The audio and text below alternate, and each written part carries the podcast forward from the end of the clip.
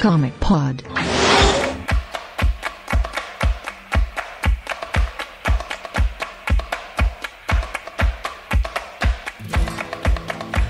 WhatsApp Comiqueiro, sejam bem-vindos a mais um Comic Pod especial sobre a CCXP. Essa edição compila as entrevistas que nós fizemos na edição 2019. E antes de irmos para as ditas entrevistas, dois avisos para vocês. O primeiro deles é que, infelizmente, eu, Felipe Morcelli, não pude contar com a ajuda dos velhos camaradas de CCXP ano passado.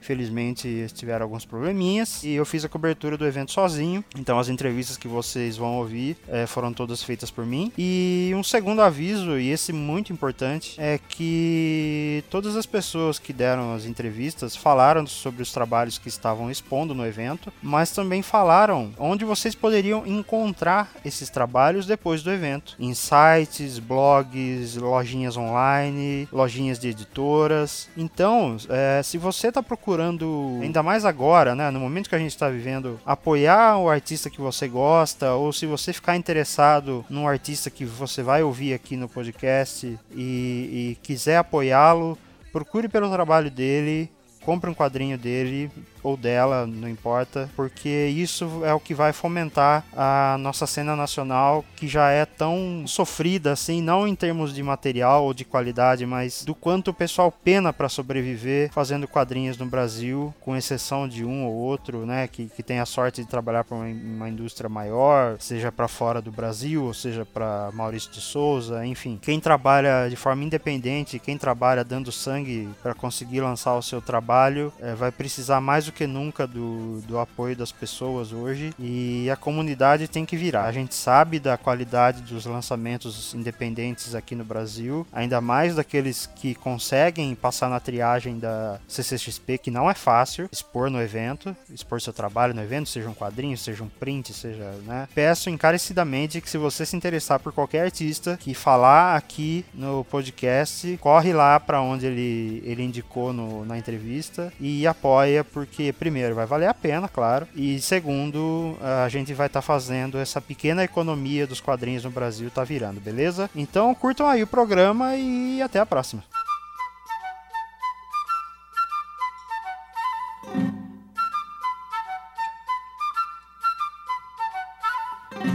Estou aqui com o Juliano Souza e a Cris Camargo para a gente conversar um pouquinho sobre o rancho do Corvo Dourado. Pessoas, olá. Sejam bem-vindos ao Terra Zero. vamos lá, vamos começar pelo básico. Como que surgiu a ideia? Surgiu quando a gente soube que o Monteiro Lobato entraria em domínio público esse ano. E então aí a gente começou a, a idealizar uma coletânea de quadrinhos. A gente conversando, eu pensei, a, a, a gente, pô, mas qual pode ser o mote? O que, que a gente pode fazer? Eu falei, pô, e se a gente fizesse um negócio meio considerando, né, tudo que tá acontecendo no Brasil e no mundo, um negócio meio pós-apocalíptico, porque é pra lá que a gente tá indo mesmo, né? Aí, que, que época que passava as histórias? Anos 30, anos 20, eu falei, porra, anos 30, anos 20, anos, logo depois, anos 40, Segunda Guerra Mundial, porra, cara, e se os nazistas tivessem ah, chegado na bomba ao mesmo tempo que os americanos? Acabou, acabou o mundo. E esse é o cenário. Por que vocês levaram em consideração apenas o desenvolvimento da bomba atômica, algo que os nazistas queriam na época, né? E não, por exemplo, também a corrida espacial, que era algo que eles também estavam interessados no, no, no, final dos anos 30, começo dos anos 40. Só isso, aí dá uma matéria para uma próxima continuação. É, você, você, você acabou, agora você acabou de prever o futuro. talvez não pro ano que vem, porque no ano que vem a gente talvez já tem, a gente já tem outras ideias. Mas você provavelmente meio que prevê o futuro. Talvez um pouquinho mais tarde no tempo cronologicamente, mas é uma excelente ideia. Muito obrigado, Felipe Morcelli. Acabou de ser o coautor é. do argumento aí. Ó. E como foi para vocês não só fazerem histórias, mas também editar o material? Nós choramos sangue. Estamos chorando até agora. É, ainda estamos colocando os ossos no lugar. sabe, é, recompondo a retina, as horas de sono. As horas de sono só depois da CCXP, né? Mas assim, é, ainda estamos restabelecendo a nossa sanidade. Como eu falei pro Steven Wecker é, quando eu mostrei o corvo pra ele. Eu falei, cara, editar quadrinhos é insanidade. Ele virou pra mim e falou, por isso que eu parei. então, né, diz tudo. Eu tô assim. Eu, depois que eu entreguei minha última coisa que eu tinha que entregar da, da minha história, eu meio que tirei uma semana pra ficar vendo televisão. E mais nada, porque não, não dava, cara. Ah, dezembro vou me auto uh, mini aposentar, assim, sabe? Me auto decretar férias, colocar minhas séries em dia, engordar uns 10 quilos comendo chocolate na frente da Netflix ou da, da Amazon, foda-se. Eu vou vegetar, porque eu mereço. Como vocês selecionaram os artistas que participaram? Menos eu, pelo amor de Deus. Os, os amigos, né? Os conhecidos, o pessoal que a gente sabia que fazia um trampo legal, que comprasse a ideia, tinha um jeito pra, pra roteiro, traço de acordo com o roteiro, cada tipo de roteiro. E a gente queria fazer uma coisa bem diversificada, né? Do, do cartoon mais fofo ao realismo mais punk, entendeu? E acho que a gente conseguiu. cérebros sendo explodidos de sapos. Eu, inclusive, a gente chamou pessoas que não que acabaram não vindo, não, não podendo participar, alguns porque estavam com muitas é, muitas encomendas de trabalho, alguns porque são cagões. Sim, eu estou falando do senhor, senhor Jean Sinclair. E mas assim, Jean Sinclair que estará na segunda, inclusive, já está confirmado, né? E é isso, gente. A gente foi chamando tal, inclusive o senhor, senhor Felipe Morcelli, eu chamei porque considero o senhor pra caralho e eu não tô bêbado. Obrigado, obrigado. Pra fechar, onde as pessoas vão poder encontrar o rancho depois do evento? Entre em contato com a gente nas nossas redes sociais. Procura Rancho do Corvo Dourado no, no Google que você vai achar milhões, milhões não, menos, né? Mas dezenas de matérias que é, foi muito bem divulgado. Aí tem nossos nomes, nomes de todos os autores. É só ir nas redes sociais e procura Rancho do Corvo Dourado no, no Facebook e a gente conversa e a gente manda lindamente tudo bonitinho pelo correio. No Instagram e no Twitter também a gente tá lá, é só procurar. O Rancho do Corvo Dourado, você vai achar uma arroba numa dessas duas, fala com a gente e a gente conversa. A gente manda pelo correio. Muito obrigado, pessoas. Muito obrigado, Marcelo. Valeu.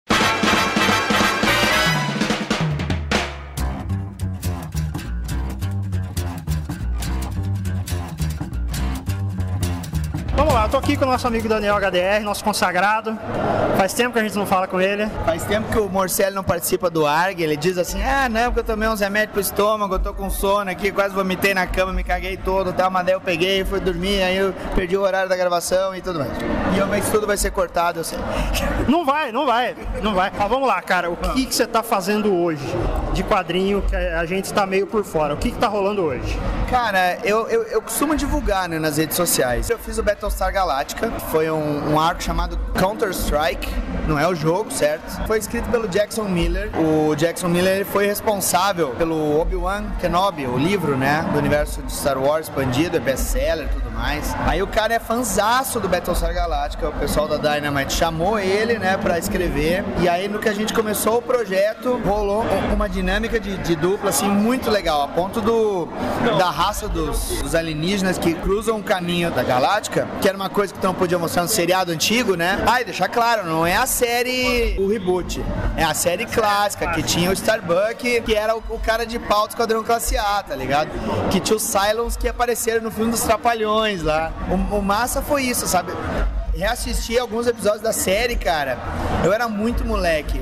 E, cara, era uma série cara pra caralho pra te fazer antigamente. E aí, uma das coisas que nunca podia aparecer era essas raças diferentes, né?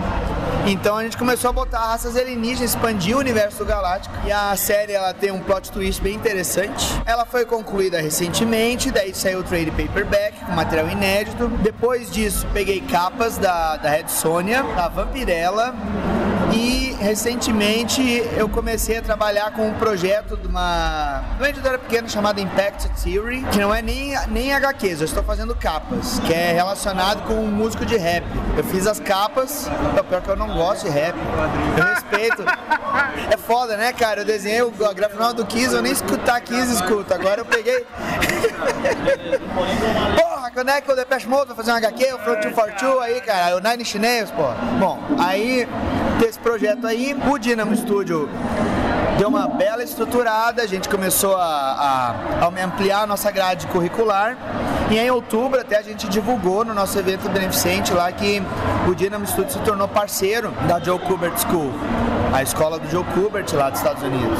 Vão rolar várias atividades que vão ter parceria junto com a Kubert School. Está sendo muito legal, é uma fase bem interessante que a gente está podendo fazer muitas coisas legais ligadas a quadrinhos e artes gráficas lá no Rio Grande do Sul e com os nossos parceiros locais lá também. O ArgCast, né, catarse.me barra continua, episódios quinzenais, catarse.me barra e você sabe, pode colaborar no catarse.me barra assina, né, tem a categoria mais baratinha lá, 5 reais, a mais cara ela tá em 600 reais, que é na sua cronologia pessoal, que o cara faz o episódio, o cara ganha commission, o cara ainda grava com a gente. E você vai poder ver o Rogério dizendo, ah, legal, pô, você sabe muito bem das coisas, né? E o réu falando assim, ô, oh, fodão, né? Fodão. Então, assim, a categoria mais cara também é a que dá a maior recompensa. Mas vai lá em catarse.me barra ah, Me fala, se você puder, né, claro, ah. dessa parceria sua com, com a Kubert School, como que isso aconteceu? Como houve esse primeiro contato, a troca de materiais, ideias e tal? Um antigo editor meu na DC e posteriormente na Dynamite, que foi aluno e professor, o Anthony Marks, ele se tornou diretor da instituição. E ele já sabia o meu trabalho com ensino já há uma longa data. A gente começou a conversar, quando ele se tornou o diretor da instituição, na possibilidade de, de ter intercâmbio com os nossos professores. No mesmo momento, eu pensei assim que a gente tem um curso já com 21 anos de tradição, né? o Dynamo Studio tem esse tempo já de estrada. Por que não propor, né, fazer uma, uma atividade em parceria é, pedagógica mesmo? A gente vai ter divulgação oficial mesmo no, ao, ao, ao final barra início do ano, mas eu posso dizer que isso vai qualificar os nossos alunos na produção de quadrinhos, vai abrir portas para eles no mercado externo, o modo como nós vamos trabalhar tudo. Independente do aluno uh, ver, vislumbrar a possibilidade de, de continuar a fazer uma pós, por exemplo, lá, né? Porque lá é uma, é uma instituição, uma faculdade, né? Não é uma escola técnica. Tu também tem um aspecto de que nós notamos que no Brasil está havendo uma cena muito forte do autor de quadrinhos se tornar não só um empreendedor, mas ser autossuficiente. Tu até pode ter parcerias coletivas, mas essa autossuficiência criativa do autor, ela está se muito. A autossuficiência do autor foi linda, né? Ela está muito forte. Então a gente quer qualificar muito o quadrinho autoral, sabe? Não, não, não ficarem dizendo só que no Brasil tem baita desenhistas e não tem bons roteiristas, sabe? E vice-versa, sabe? O pessoal diz assim, nossa, o pessoal que sabe escrever, ele não consegue se virar, né? Nos, nas, nos 30 do segundo tempo. Então é realmente, eu acho que vai, vai, vai ser uma diferença bem legal para os nossos alunos que já estão na, na, com a gente no Dinamo Studio e também para os que vão acabar entrando depois. E até para os ex-alunos mesmo, porque muitas das coisas que nós vamos oferecer a partir do ano que vem vão estar ao alcance deles. E o melhor de tudo, não é em preços exorbitantes. Sim, para fechar, onde que as pessoas encontram os quadrinhos que você tem feito nesses últimos tempos? Pro exterior você tem que comprar, né? Porque eu acho que esse material do Galáctica mesmo não vai sair aqui. O Shadow que eu fiz antes também a Mitos talvez fosse publicar, mas ele não tem lançado mais. Mas quando eu vou em eventos, geralmente eu tenho comps, né, pra, pra vender a preços bem, bem, bem acessíveis. Agora, importando, né? Agora, se você quer ser um contraventor, você vai acabar baixando o scan, né? e o Terra Zero não apoia o scan. De forma alguma, até porque, né? É contravenção isso. Beleza, meu velho. Valeu mais uma vez. Valeu, meu querido. Thank you. Vamos lá, meu cara. Estou aqui com o Rota Ibukemi mais uma Oi. vez. Olá. Olá. meu cara, você está trazendo, enfim, o Licaon número 3. Isso. O que, que você pode falar sobre ele? Não posso falar nada, senão ninguém compra. cara, é. Venda ele. É, vem, vem comprar, que aí você vai saber o que, que rola. Cara, depois de um breve atraso de dois anos, por conta do Gene Simmons, uhum. da banda Kiss, é, eu não consegui terminar a número 3 para poder lançar no passado aqui na, na Comic Con. Mas é, eu consegui burlar o Senhor Tempo, Cronos, e consegui fazer duas coisas ao mesmo tempo. Não é assoviar bacana, mas consegui fazer Key Zombie e a Ordem de Licaon 3, terminar. Então tá aí, tá na mesa aí. Quem quiser conferir, até amanhã tá aí. Quem quiser adquirir o Licaon número 3 depois do evento, você tá, vai estar tá vendendo como? Via rede social? Você tem uma loja? É, quem quiser pegar comigo depois, pode mandar um e-mail para mim, buqueme.gmail.com ou me chamar lá no, no Instagram por direct e a gente combina, eu mando pelo correio. E meu caro, e esse trabalho com o Kiss, cara? É, já faz um tempo que a gente não conversa, você não estava fazendo isso da última vez que nós conversamos, como que isso chegou até você e tal? Não, a gente até conversou, é, eu estava fazendo a última vez que a gente se encontrou para jogar uma sinuquinha. Ah, sim, verdade, é, verdade. Aí, cara, eu já estava fazendo uma outra minissérie do Kiss, uhum. chamada Blood and Stardust, que é uma paródia no, no, no nome do disco do Dave Bowie. E tanto é que o vilão da história é um vampiro baseado no Dave Bowie. na fase Zig Zig Stardust. excelente. Então eu terminei essa minissérie em março desse ano.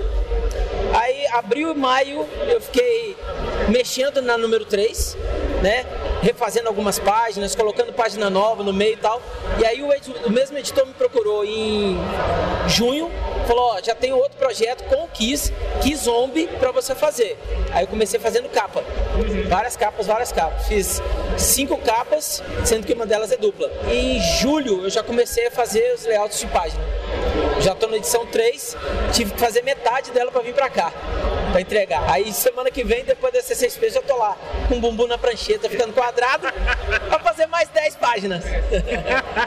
e você fala com os caras, meu? Com, com o Paul Stanley, com o Gene Simmons, você fala com eles? Não, eu só recebi um e-mail do Gene Simmons falando assim: é, Those pages are awesome. Acabou, mais nada. Só isso.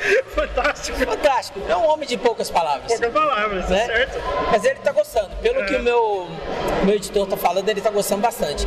Tanto é que ele não, eu não fico com nenhum original. O Gene Simmons compra tudo. Ele compra tudo? Ele compra tudo porque ele tá montando, segundo me falaram, né? O museu do Kiss. Caralho! Então vão ter as páginas dos quadrinhos da década de 70, né? Quando era publicado pela Marvel. Uhum. Então vai ter tudo isso aí lá no, no acervo deles. Pô, como é que você se sente com isso, cara? Cara, é uma responsa muito foda, né? Porque eu tenho que passar pelo crivo dos fãs da banda. Uhum. Então eu vi alguns vídeos no YouTube de alguns canais aí lá de fora, a galera tem elogiado falou que a melhor arte até agora foi a que eu fiz. Legal. Né? É, que eu tô sendo muito respeitoso com a postura de cada personagem, de cada integrante da banda. Que o pessoal às vezes faz os caras muito altos, sendo que tem dois deles que são mais baixos, né? O Ace Farley e o baterista que eu esqueci o nome, são mais baixinhos, né? Isso. O Gene Simmons é o, é o mais alto de todos, né? O Paul Stanley ele tem uma, uma fisionomia mais quadrada, né? Então eu, tenho, eu tento manter bem as características do de cada um dos integrantes, né? E o pessoal sempre critica, eu falo, ó, galera, pode mandar crítica, pode mandar comentário que eu preciso para poder deixar a arte melhor para vocês. Você já teve algum contato direto, assim, pessoal mesmo, de fã da banda que veio falar com você, comentou do gibi e tal? Bom, aqui na CCXP, por incrível aqui parível, vieram cinco fãs do Kiss. Porque viram, eu tinha, eu tinha print do Kiss aqui e acabou. Legal, legal. É, eles viram um print do Gene Simmons. Caraca, olha lá, um print do Kiss, nunca vi da banda e tal, não sei o quê. Aí eu falei que eu trabalho com a banda e tal. Pediram pra tirar foto, autografar e tal. E levaram o print, acabou. Tanto é que esgotou o print do Kiss. Então os caras começaram a conversar. Aí eu mostrei algumas páginas inéditas, né? Não podia mostrar, não, mas mostrei. Mas assim, só pra galera ver como que tá o processo, como que é o processo, né? Mostrei como é que faz, o lápis, a final, a cor e tudo mais. Galera tá gostando, cara se identificaram bastante, identificaram os, os personagens, né? Fisionomia de cada um.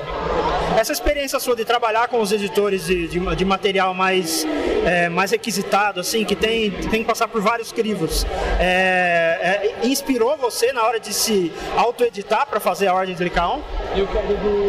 Cara, bastante. Porque como não é um quadrinho mainstream, né? Não é Marvel nem DC, que segue um padrão, é o primeiro trabalho que eu peguei na Dynamite foi com a série The Librarians. Né? Então eu tive que seguir a fisionomia dos atores e tal. E era um trabalho quase que independente. Né? Mas isso me deu bastante base para continuar com a Ordem de Licaon também. Pra, na questão de pesquisa, na questão de construção de narrativa, na questão de figuras comuns, né? Porque eu, eu, a minha HQ não tem nenhum herói. Tem só um cara que luta bastante e um lobisomem, né? Então, essa coisa de trabalhar com seres humanos normais foi muito legal, que me deu uma base muito bacana para fazer a Ordem de Licaon também. Assim, para se basear nesses seres humanos normais, você pegou a galera, né? Até o Catena tá lá no meio e tudo mais, né? É, não, no, na Ordem de Licaon 1 eu mato o Catena. É. Na Ordem de Licaon 2 eu matei o Cristiano Seixas da Casa dos Quadrinhos é verdade, da Belo Horizonte. É verdade. Na, na 3 eu não sei quem que eu matei, porque eu não lembro. Eu acho que ninguém morreu ainda não. Na 3 ninguém morreu ainda não. Ó, dando spoiler aí. Mas no Kizombi, cara, tá, ó, já apareceu a Ira e o André Fernandes Legal. do Mundo Freak. Você tá pra aparecer. Eu? É, Caraca! Você tá pra aparecer. O Afonso Solano já apareceu. É, o Cristiano Seixas, depois que ele morreu na Ordem de K1 2, ele virou zumbi, virou tá, zumbi claro. é, e tá lá na, na Kizombi 2. então tem isso. Eu sempre coloco alguém que eu conheço, os amigos e tal. Uma homenagem aos amigos que, que me seguem, que estão sempre me dando apoio, abre espaço em sites, né? Como no seu caso, o caso da Ira, do Andrei, me dão um espaço muito bacana para divulgar o meu trabalho, tanto o autoral quanto do para as editoras, né? Então é, é, o mínimo que eu posso fazer, essa é uma homenagenzinha. São pessoas comuns que eu amo muito. Legal, legal, cara. É, e, e pra gente finalizar, apesar de todo esse trabalho que você ainda tem com a Dynamite, do seu trabalho autoral, você ainda tá de olho nas majors ou é uma coisa que você colocou em pausa por enquanto? Cara, é o que eu falei com o Joey, meu agente, Joey Prado. Falei, cara, eu quero trabalhar. Uhum. Não importa se é Marvel, se é DC, se é Dark Horse. Eu quero trabalhar, cara. Porque eu não consigo ficar parado. Isso é muito inquieto. Então não me importo, cara. Eu fazendo meu trabalho, eu tendo críticas boas, o pessoal gostando do meu trabalho, me ajudando a crescer, é o que importa. Eu não me importo com Marvel DC, não. Eu importo em trabalhar. Fazer o melhor pro público. Né? Porque pra mim eu não gosto de nada. Porque eu sou muito autocrítico. Eu detesto tudo que eu desenho. Então aí eu faço mais é pro público mesmo. Legal. Entendeu? E esse lance de estar tá trabalhando com Dynamite e as editoras menores abre mais o leque para mim. Né? Porque o pessoal procura essas coisas mais alternativas também.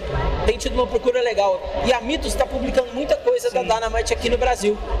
E isso é muito bacana também. Para abrir mais o leque para quem está trabalhando daqui para lá e de lá para cá também. Beleza, meu cara. Muito obrigado. Eu que agradeço, Lili. Estamos aqui mais uma vez com o Daniel Souza na CCXP 2019. Meu consagrado, você tá bem? Eu tô ótimo, velho. Tá muito legal esse evento, cara. E como tá a sua voz? Companheiros, a minha voz já foi melhor. Cara, o que, que você trouxe esse ano pra cá, velho? Cara, esse ano eu tô com três lançamentos e uma reimpressão, tá? Eu tô reimprimindo Entre Espaço, que é meu primeiro quadrinho, que ele é bem filosófico, existencial, uma metáfora para minha trajetória. Ah, quando eu fui reimprimir ele, eu comecei a refletir sobre esse quadrinho, isso me levou a, lançar, a fazer um outro quadrinho que se chama Tachyon, que ele é um quadrinho que ele não é uma continuação de Entre Espaço, mas ele conversam entre si, então ele é, assim, é bem legal de você ler os dois juntos. Aí, além disso, eu estou participando de duas coletâneas de terror, a VHS, uh, que é um quadrinho com uma pegada bem oitentista, aqueles filmes trash dos anos 80, Ataque dos Germes Malditos, The Gate, Creatures. E uma outra coletânea baseada no horror cósmico do Lovecraft. No, na VHS eu estou trabalhando com o Victor Frount nos roteiros e na Histórias para Não Dormir, que é a segunda coletânea, com o roteiro do Eric Pelés. Cara, como que é a diferença de você produzir o seu próprio quadrinho e participar de uma coletânea? Porque no seu próprio quadrinho você tem que se auto-editar também, né? Sim, não, é bem, bem diferente. É, eu tive várias experiências diferentes, né? O meu primeiro trabalho junto com o roteirista foi o Bar do Pântano que eu lancei ano passado, que foi inclusive indicado para o Angelo Agostini desse ano, de melhor lançamento independente. A gente não levou, mas a gente vai tentar não levar no que vem também, mas vai ter mais um volume. Tá? Uh, e aí com o Tazo, que é o, é o, roteirista, foi bem legal, porque ele me entregou o roteiro, ele falou, ó, oh, tava pensando nisso, nisso, assado, assim, eu fui decupando o roteiro e fazendo. Quando eu trabalhei com a VHS, com o Victor Frount, ele é desenhista também. Então, assim, a interação já é diferente, porque ele começa a... Ele tem a pegada de ilustrador dele, ele fala, cara, eu pensei num quadro mais assim, não, a iluminação é diferente, então você vai aprendendo. é um dos primeiros roteiros dele, então ele também foi aprendendo a, a lidar com, com, com um outro ilustrador, tá? Com o Eric Peléas no Histórias para Não Dormir também, foi, o Eric Peléas é um cara, muito gente boa, me entregou o roteiro todo decupadinho, com referência, me deu toda a liberdade. Então foram três experiências bem diferentes. Ao contrário de fazer um quadrinho autoral, onde eu mesmo tenho o roteiro e a arte, é, acho que o processo é mais solto, mas ao mesmo tempo você se cobra mais que você não tem uma referência, de saber, cara, quando você conversa com o roteirista e fala, velho, tá bom isso aqui, é o que você pensou, aí sou eu que tô pensando. Então eu tenho que ser meu próprio sensor, vamos dizer assim. Então é vai na tentativa eu, até porque eu tô meio que no início de carreira ainda, estou com cinco títulos, mas a experiência ainda é pouca. O resultado tem sido bom, mas estou aprendendo todo dia. Então é uma pegada bem diferente mesmo. Eu preciso ter essa consciência de trabalhar como roteirista, trabalhar como, como ilustrador e trabalhar como editor mesmo, né? De olhar para isso tipo um pouquinho mais de longe e falar, cara, isso eu gostei de fazer, mas não tá legal. Vamos pensar numa outra maneira. Tô aprendendo, velho. É, o- é o rolê. E como tá sendo a recepção da galera que tá vindo aqui na sua mesa pegar seus quadrinhos? Cara, tá sendo espetacular, cara. Comparado com o ano passado, que já foi um evento legal, esse ano, a quarta, quinta e sexta foram monstruosos. Quarta-feira, que a Spoilers Night é um pouquinho mais devagar, lógico, a galera vem pra conhecer, aproveitar o espaço livre, um pouco menos gente pra ver os painéis, os painéis não, os stands, né? Mas quarta e quinta, gente, foi um arregaço. Não paramos, não paramos de vender. Ah, revendo muitos leitores de quando eu conheci no FIC, do, do último, da última Comic Con. Muita gente que não me conhecia, mas passa um tempão conversando. A recepção tem sido excelente, cara. Tanto é que, poxa, a Atakion, que é o meu lançamento de 2019, foi listada Super Interessante como um dos cinco quadrinhos de ficção científica que você tem que conhecer. Ah, Entre Espaço está sendo reimpressa, então a galera tem buscado. A VHS está saindo maravilhosamente. Nossa senhora, eu tô até com medo de esgotar aqui no evento do jeito que tá saindo. Cara, tá sendo espetacular, cara. É um público muito, muito simpático. Eu tento ser simpático. Eu sou feio pra caralho, as pessoas acham que eu sou bravo e tal. É, Você tá, você tá ouvindo só minha voz, mas eu pareço Casagrande falando. Isso. Tá sendo muito legal, velho. É animal, sem palavras. Falei muito, mas sem palavras, na verdade. Pra, pra gente fechar, é, depois do evento, onde que o pessoal pode encontrar seus quadrinhos? Olha, é, eu tenho um, site que se chama loja.caverna com dois N's.com.br. Ele está desativado no momento justamente por causa da, da Comic Con. Ah, eu queria evitar que de repente um dos trabalhos esgotasse, eu não tivesse como vender. Mas você me acha por lá. Ah, você pode me achar pelo Twitter, pelo Instagram. O meu username é arroba Bom Dia Vermes. Fica à vontade para chegar lá, mandar um salve. Eu tô lá para bater papo mesmo. Eu curto muito interagir com a galera e falar de quadrinho. Só chegar chegando, galera. Tem quadrinho para todo mundo aí.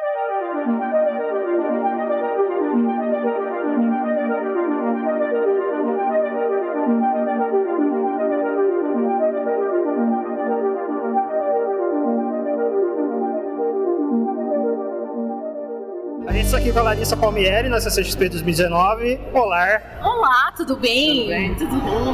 Larissa, essa é a primeira vez que a gente conversa. É, Ao vivo é a primeira Sim, vez. é a né? primeira vez também. O que, o que te trouxe aos quadrinhos? Fazer resenhas antes, né? Então eu tava, sei lá, eu tava buscando melhorar as resenhas, assim, e aí eu vi um curso de roteiro, uma oficina com Rafael Fernandes em 2015. Eu falei, ah, eu quero melhorar as minhas resenhas e vou estudar melhor como funciona, né? a Estrutura e tal, pra poder melhorar a qualidade do que eu escrevo.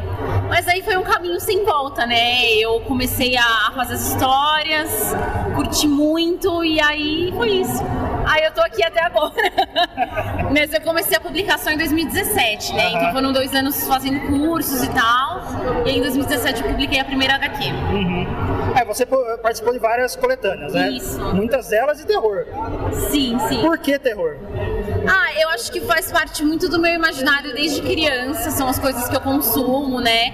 É, não necessariamente de terror, mas que tem esse aspecto do- da escuridão, do dark. Então, por exemplo, quando eu era criança eu já era muito fã de Fantasma da Ópera, é, eu, eu- tem muito a questão do suspense e de crimes também, porque eu gosto muito de jornalismo é, policial, eu sempre assisti no, na TV, né? Esse tipo de coisa e tal, desde criança. Então é uma coisa muito do meu Da imaginário. Atena, você viu da Atena. Via da Atena. Não, brincadeira. Eu, é uma das minhas influências é o jornalismo policial brasileiro. Então, assim, é, aqui agora, que era o que- muito que passava de tarde. Eu sempre vi aquelas desgraças na TV e anos 90 não tinha regra, né? É, não tinha. É, e também novelas eram. Eu sempre, sempre fui muito de criar histórias na minha cabeça por ver muito novela, filme e o próprio jornalismo, enfim. É, não são referências tão óbvias, né? Tipo de cultura pop que eu tenho, assim. É mais popularzão mesmo. Mas é, é tudo voltado pra desgraça. Então era uma coisa que tava no meu imaginário mesmo desde sempre. Né? E aí na adolescência veio, veio o eh, a parte de, de subcultura gótica. Então é, é muito natural, assim. Foram sempre as coisas que eu gostei. É, eu já tinha notado várias dessas influências que você citou, né, no seu trabalho. Mas eu achei interessante você ter falado novela. Quais Sim, novelas sim. que, que influenciaram você? Olha, é, eu vi muita novela mexicana na minha vida. Eu gosto de novelas turcas também. Então, é, Fátima Gu, enfim, é, eu as novelas turcas é uma coisa um pouco mais nova. Não, que- não que eu ache algo de qualidade, mas eu gosto. Eu não tenho vergonha de falar, né? Porque eu não tenho vergonha, a galera tem vergonha, mas assim, é- essa coisa dos, dos dramas é, entre casais, dramas familiares, sempre tem alguma coisa que você pode tirar, né? Então me influencia muito. E, e novela também brasileira que a gente todo mundo assistiu a vida toda, né? Mas é, co- coisas do meu imaginário, né? Tipo, a próxima vítima é um super suspense, né? Que é uma das novelas que me marcaram. A própria Avenida Brasil, eu acho assim, um marco que também tem muito suspense, apesar da galhofa toda, né? É, um- é uma super história e tal, então me influencia muito mesmo. Não tenho vergonha de falar que novela me influencia. Eu sei que novela influencia todo mundo e ninguém fala. Influencia. Todo brasileiro viu novela, não tem Exatamente, jeito. É exatamente, exatamente. Eu adoro Rock Santeiro, eu acho maravilhoso. Não, são nove- a gente tem novelas maravilhosas. Ah, e tem sido produzido atualmente coisas que subiu de nível, assim, que eu acho incrível, né? Essa, essa coisa do, do dramalhão, de relações interpessoais desgraçadas, tem nas novelas o tempo todo. Eu acho isso o máximo, entendeu? Vo- Você acha que é, é, as influências que você tem é, e as coisas que você vai consumindo constantemente, Aham. algumas delas tiram você da zona de conforto, você fala, opa, isso aqui eu ainda não vi, eu quero entender melhor. Isso aconteceu muito com ficção científica, que é uma outra coisa que eu trabalho bastante, né? É, que aí veio é um lado que veio dos games um pouco mais tarde, né? Aham. Isso me tirou um pouco da zona de conforto. O próprio ato de fazer roteiro de quadrinhos pra mim é uma coisa que me tira muito da zona de conforto. Não foi algo fácil pra mim pra entender como funciona e tal. E é um desafio pra mim sempre, que às vezes eu- é, é- é sofrimento físico assim pra mim a escrita em si.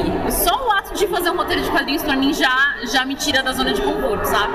Mas na questão de referência, eu acho que quando eu fui estudar ficção científica, aí eu também saí da minha zona de conforto. Eu acho que assim, se tem uma coisa que eu ainda não estudei, que é totalmente fora da minha zona de conforto, é o humor. Não sei fazer. É também é outra coisa que eu não tenho vergonha de falar. Talvez é, é humor humor mais sarcástico e tal. Eu tenho alguma coisa no meu trabalho, mas é muito pouco. Muito pouco. Aham. É, para o futuro, eu sei que você já tem uma obra que está. Não sei se você está buscando a aprovação do PROAC ainda ou se já foi aprovada, que é o. Fantasma da Ópera aqui em São Paulo. Isso eu falei, né, já do Fantasma da Ópera. Exato, né? exato. É, eu- na verdade, eu peguei suplência do Fantasma da Ópera Ah, esse ano. E junto com o Stefano, que é um cara, é um monstro, o cara desenha muito, né? E a ideia de trazer o Fantasma da Ópera para uma São Paulo steampunk no início do século XX, né? E a gente está trabalhando nisso. Não sei se vamos lançar pelo Catarse ou se a gente vai tentar de novo. Tem que ver como vão ficar os editais para ano que vem, mas é um dos projetos que eu quero fazer. E eu, estou muito orgulhosa de ter feito, porque ficou maravilhoso, assim. E, e é uma das obras que mais me influenciou durante a vida, o musical. Li os livros muito no, li o livro muito nova. É uma das eu, eu amo, assim, né? É uma obra um pouco problemática por que é uma obra antiga, né? Tem algumas aham. coisas para serem desconstruídas ali, mas mesmo assim eu gosto muito. A música do Nightwish também. Ah, Nightwish é uma coisa que eu gostava só quando eu era muito mais É. novinha, assim. É. Mas é uma. Mas fez parte, né? No, no processo de amadurecimento da minha adolescência e óbvio que eu ouvi bastante, assim. É. Legal, legal. Além desse trabalho, o que mais está planejando para 2020, se você puder falar? Tá, eu tenho algumas coisas autorais em andamento. Eu não vou falar ainda porque tá muito embrionário. Mas eu tenho algumas parcerias que já, eu já tô desenvolvendo. Eu, tô fazendo uma adaptação literária do Frankenstein, Legal. né, por uma editora também. Então vai ser um trabalho longo. Que é o Daniel Esteves que tá me editando. Bacana. E aí eu tenho um outro colega que é o Pedro Cuyama que tá desenhando. Então tô bem feliz porque eu tô podendo destrinchar o Frankenstein como eu já tinha lido, óbvio, mas assim, ver os detalhes de perto, estudar a própria Mary Shelley, ela é maravilhosa, a história dela e tal. Eu tô muito feliz porque é uma obra assim atemporal mesmo, que fala muito sobre a, a natureza humana e a desconstrução dela, é incrível, tô muito feliz de fazer. E é isso por enquanto, assim, eu tenho coisas. Eu, eu tô demorando um pouco mais agora. Eu, eu produzi muito coisas mais curtas, mas agora eu tô fazendo coisas com mais fôlego, né? Legal. De 60, 80 páginas, então eu tô demorando um pouquinho mais, assim, né? Dando uma espaçada e tal. Bacana. E pra gente fechar, onde que as pessoas podem encontrar seus quadrinhos depois do evento, por aí? Tá, eu tenho um site que é o larissapalmieri.com.br. Você pode encontrar lá, tem tudo que eu já publiquei, onde comprar. É, tem um outro quadrinho meu que depois da CCXP eu vou colocar online, que é o Ginoide. Legal. Né? Eu vou, eu vou deixar esse trabalho disponível online. E também pelo meu Instagram, é só entrar em contato, que é arroba Larissa Palmieri. Só me achar lá e a gente troca uma ideia. Beleza.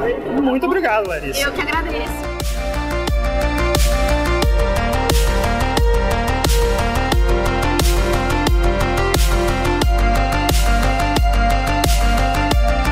Estamos aqui com o Barone na CCXP 2019. Meu cara, essa é a primeira vez que a gente está conversando no Terra Zero. E eu queria saber, com toda a carreira que você tem editando a Panini, as coisas que você já fez autorais, por que quadrinhos? Cara, porque quadrinho é um jeito bem interessante de você contar uma história, né? Porque das contas é isso que todo mundo quer, né? Contar histórias. E é curiosa a diferença também entre trabalhar autoral e trabalhar em editora, que é cuidar da história dos outros também, né? Você- É uma coisa meio interessante. Eu acho que o quadrinho, ele tem uma, uma coisa da, da liberdade de você conseguir adaptar a realidade para aquilo que você quer transmitir, sabe? É, é bem legal, aquela coisa de pegar o- a, a metáfora e transformar no- na, na- na essência da mensagem, sabe? Essa é a diferença para mim do quadrinho para um filme, para um, pra um livro, vai. Ah, Isso foi interessante que você falou. É, quando você foi fazer sua primeira história, você sabia qual era a mensagem que você queria dar ou a coisa meio que surgiu assim? Eu não fazia ideia, cara. Na verdade, é muito curioso isso, porque quando você escreve uma história, tem muito de você nela, né?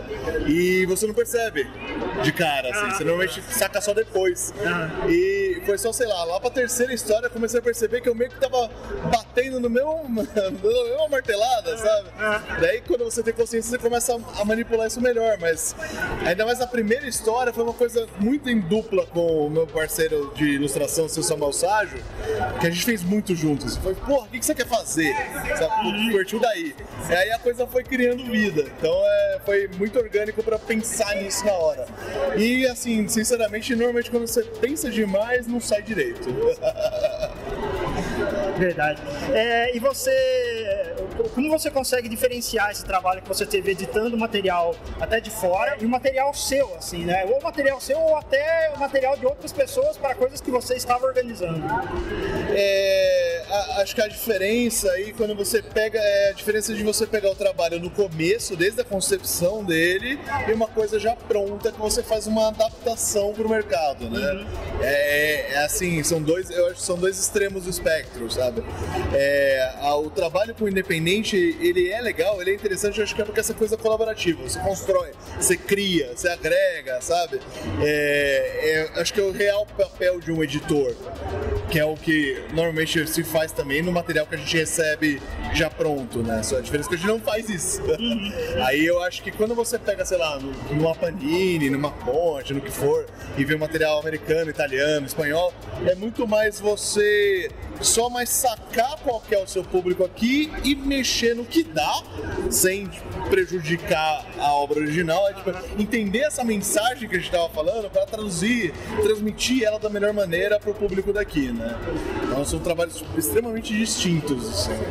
É, você consegue, imagino que você consiga, né? Ter, esse, ter muito contato com quem está produzindo a história, editando o material que é feito aqui, né? Você consegue falar com o autor, com o desenhista, né? Sim, é, essa eu acho que é a parte mais legal, assim, sabe? Você realmente ficar ali e ver a coisa acontecer, né? Poder entender também melhor o processo, se você nunca fez isso, sabe? É, é interessante, né? É, você vê de onde veio a ideia do roteirista, como o roteirista trabalhou aquela ideia, onde ele quer chegar via roteiro, ler um roteiro, sabe? Aí ver como o desenhista traduziu aquele roteiro em imagem na cabeça dele, para mexer com a narrativa. É, é muito legal. Né? E o VHS, cara, como que apareceu o VHS? Como que ele não só ganhou forma através das histórias, mas também a forma física dele, né? Do produto em forma de uma fita. Sim, é... Foi, a, VHS é uma ideia, já, nasceu uma ideia coletiva, né? Pessoal que fazia terror já aqui mesmo na Comic Con, queria muito fazer uma coisa juntos tal. O Rodrigo Ramos botou isso meio que em movimento, veio falar comigo, a gente meio que fechou um esquema colaborativo ali para organizar e editar. E aí a gente foi começando a definir, eu falei para ele, vamos definir e fazer meio como se fosse um editalzinho, assim, sabe? Vamos jogar para o máximo de pessoas possível ter acesso a isso e ver se eles querem participar, sabe? Ah, o que eu queria muito era pegar gente que nunca apareceu, sabe? Gente que ou não, nunca tinha feito quadrinho, eu queria muito, já tinha umas ideias, ou fazia, mas não aparecia muito, para juntar nessa coletânea. Aí a gente pegou e começou a definir. Ah, quantas histórias vão ser, sabe? Até quantas páginas você chegar? Vai ser PB, vai ser colorido. Aí veio essa ideia de fazer essa coisa de fita, porque a pegada era para ser homenageando esses filmes, nos 80, 90 a gente cresceu vendo. É, aí, pô, vamos fazer uma fita então, vamos, vamos tentar fazer uma luvinha, já que não, que não tem mais a caixinha. Aí então vamos passar as dimensões da fita pra, pra galera desenhar, que vai ficar legal, não sei o que lá. E foi meio que junto, assim, até chegar num meio que um formato padrão pra passar pra todo mundo detalhadinho, bonitinho e nascer a, a coletânea. Né? Legal, legal. Tá feliz com o resultado? Pra caramba, ficou muito melhor do que eu esperava, mano. Na hora que eu abri a caixa, meu, então, você rolou até uma lagriminha. Assim. Caralho!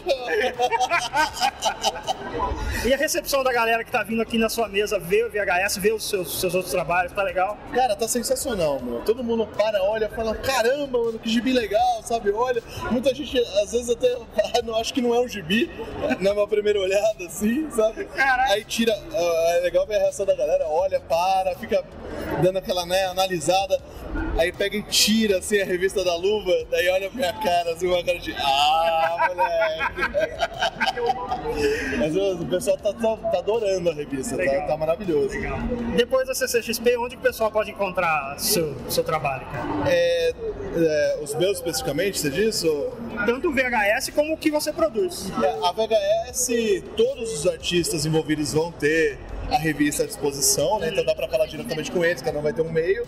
É, o meu, os meus dá para encontrar via meu site, tem os links para adquirir tudo que eu já fiz até agora, vai entrar VHS lá também agora, é, que é fernandobaroni.com. Uhum. Beleza, então, meu caro. Esse, esse é o seu primeiro CXP? Ou você já veio antes? Não, eu venho desde 2015. Uhum. Sempre aí, firme e forte. Sempre no, aqui no, no, no Alley mesmo? No Alley foi 2015, 2016 e agora. É, 7 18 fiquei fora. Você acha que 2019 tá sendo o melhor ano pra você? Com certeza, cara. É, esse evento não para de crescer, né, meu? É uma coisa absurda. O público cada vez mais habituado também com essa coisa de art selling. É, depois, é que a, a, primeira que eu participei, o Ellen não era o centro ainda, não era o destaque, né? E já era interessante, mas depois que o pessoal do, do Omelete fez essa mudança de mandar o Ellen pro meio, é, é, é, gritante essa diferença. A gente forma público aqui. É gente ávida, interessada, que nunca pegou um gibi mas tá curtindo muito o trabalho nacional que tá vendo aqui, sabe? É maravilhoso. Beleza. Então é isso, meu cara. Valeu pela atenção aí. Vamos falar com você, rapaz. Valeu. Valeu.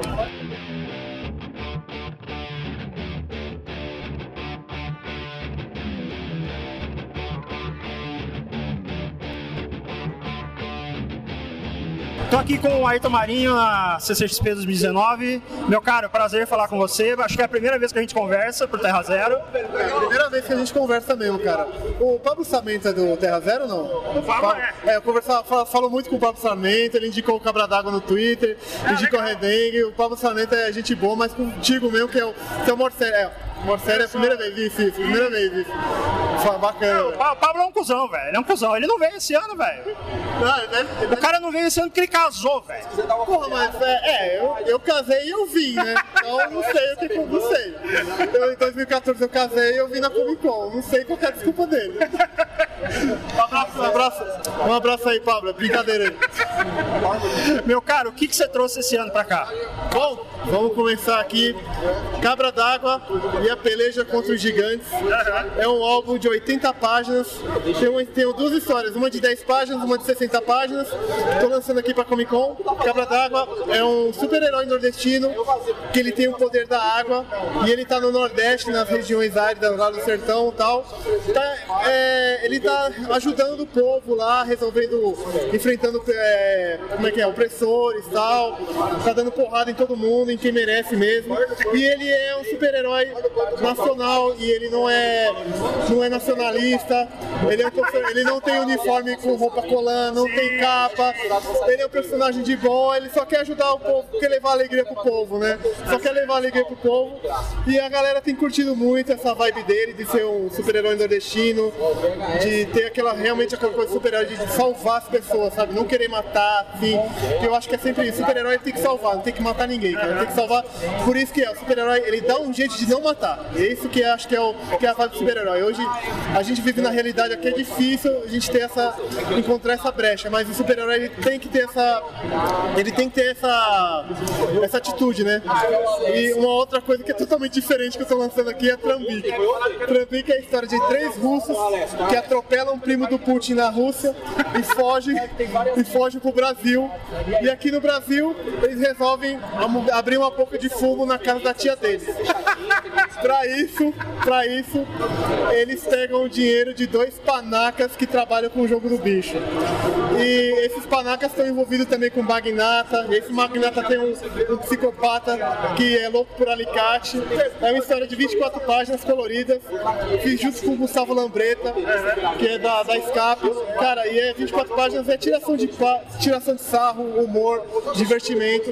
É só pra galera ler e curtir mesmo e se, se divertir mesmo, cara. Esses os dois lançamentos. Tem a VHS também, que é aquela HQ de uma coletânea, né? Antologia de, dos anos 80, relembrando os videocassetes, as fitas VHS e tal, que você também tá com, com historinha aí.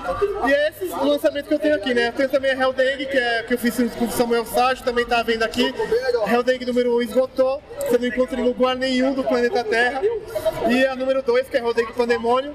Nessa aqui o Tião, que é o caminhoneiro satanista, ele tá tendo que resolver uma pendência que ele tem da, do antigo, que é um moleque que tá com o diabo no corpo. Ele tem que levar, resolver essa pendência e ele leva o moleque pra uma rinha de demônios.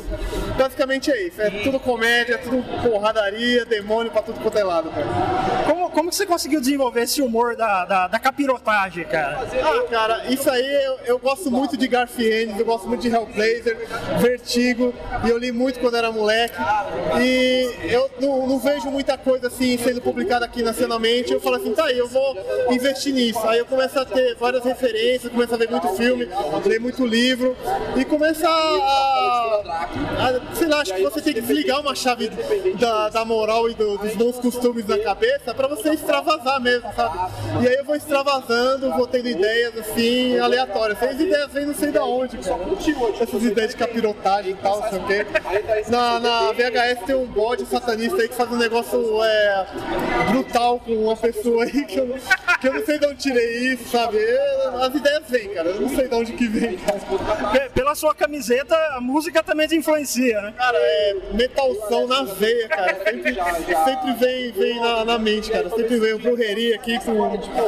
Eu adoro brujeria. Sempre, é, quando eu vou ter ideias, sempre tenho ideias no metrô. Fico ouvindo os metalzão gore, maldito, e pensando como é que eu posso matar alguém, como é que eu, como é que eu posso matar alguém de forma criativa. Não é só arrancar a cabeça, tem que ter uma, uma coisinha a mais. Eu vou ouvindo metal. E é por isso que eu sou tão calmo, porque eu extravavo tudo nos quadrinhos e tal, não sei o quê. E é sempre ouvindo os metalzão louco que eu tenho essas ideias malucas aí. Ma- mais novo, você devia jogar Mortal Kombat, alguma coisa assim. É, cara, eu, eu adorava Mortal Kombat. O que mais eu Não, mas eu, eu, era, eu gosto muito de Super Mario, cara. Acho que Super Olha aí, Mario, eu gostava muito de Super Mario, é, Phantasy Star. É, que eu sou da época do Atari ainda, também. Eu jogava Atari também, Nintendinho, Mega Drive. Eu só não gosto de jogo de, de futebol. Futebol é chato pra caralho, ficar jogando bola. Não gosto de futebol, de futebol mesmo. Mas eu gostava muito de jogo violento, assim, de porrada e tal. Fatal Fury, é, cara, Street Fighter também. É, mas Mortal Kombat eu gostava pra caralho também. Eu gostava pra caralho. Legal. Cara, e pra fechar, onde que o pessoal encontra seus quadrinhos depois do evento? Cara, nos quadrinhos você me encontra nas redes sociais, é, arroba, no Instagram, arroba Mania Marinho, no Facebook, é, arroba Ayrton.camilo, o Ayrton Marinho, e no Twitter é Ayrton Marinho, arroba Ayrton Marinho. Você me encontra lá, me manda uma DM, ou vê uns posts lá que eu sempre boto uns links lá. É, a maioria dos meus quadrinhos está sendo vendido pela editora Draco, Cabra d'Água pela editora Draco, a Trambic, tem o perfil da Trambic no Instagram, é arroba Trambic Comics, Instagram, Facebook, Twitter. E da Draco também, Helldang, Helldang é na arroba Helldang no, no Facebook. Beleza, meu cara, valeu. Valeu, Marcelo, é nóis aí, valeu mesmo. Valeu.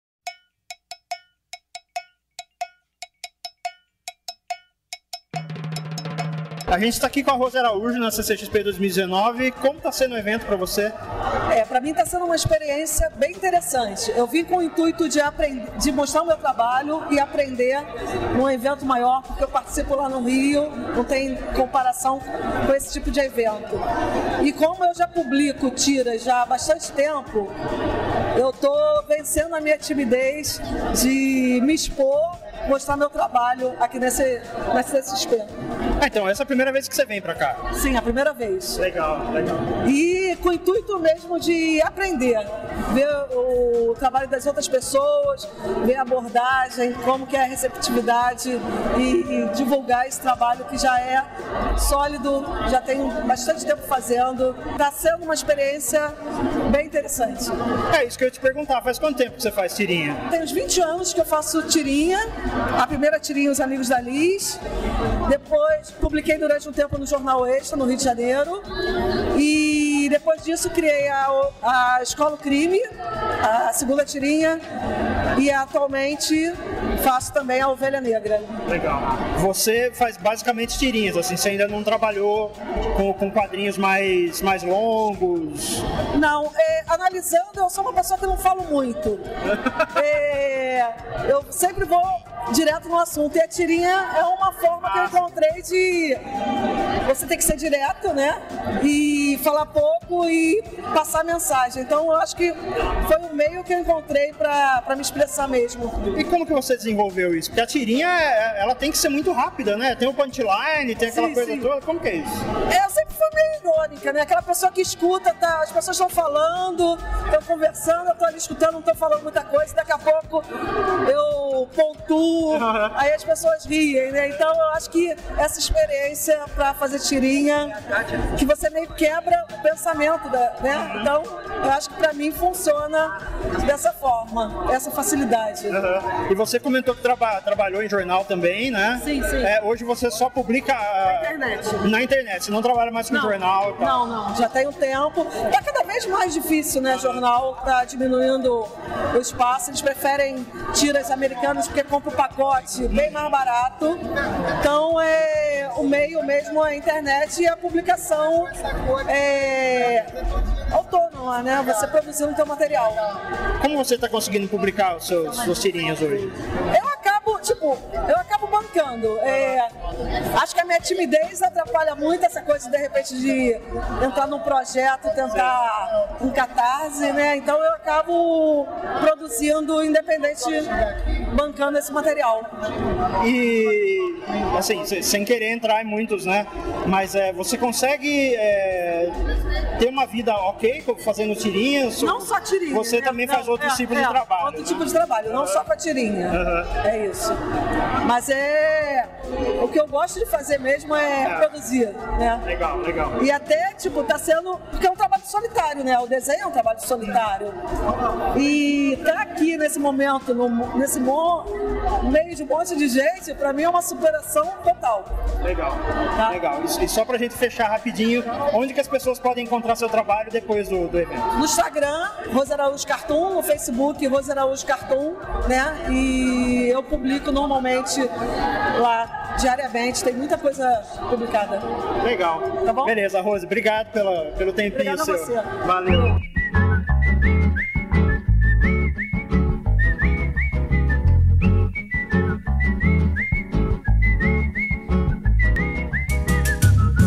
Aqui com a Luísa Lemos, acho que é a primeira vez que a gente está conversando. O que te levou aos quadrinhos, primeiramente? Nossa, a pergunta é difícil, caramba.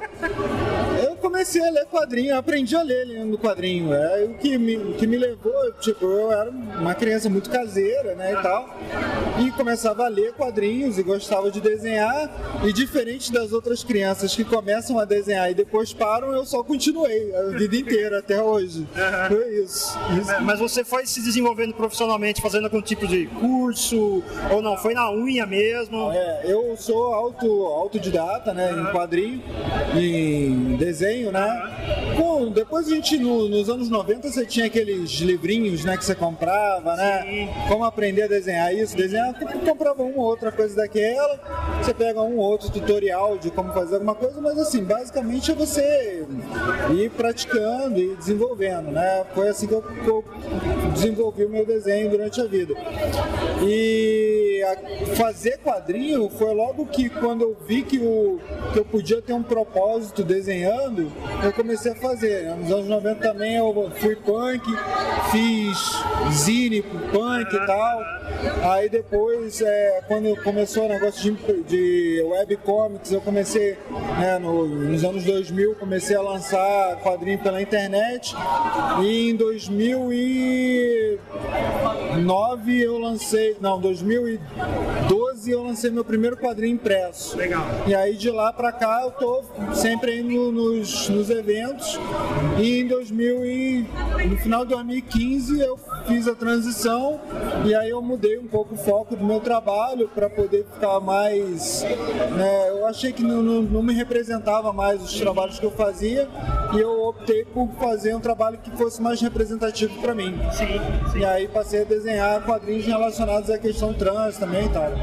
Sobre, se não for muito invasivo, claro, sobre a sua transição, sobre o novo tipo de trabalho que você faz hoje, como foi abraçar isso, como foi expor essas ideias no- nos seus quadrinhos?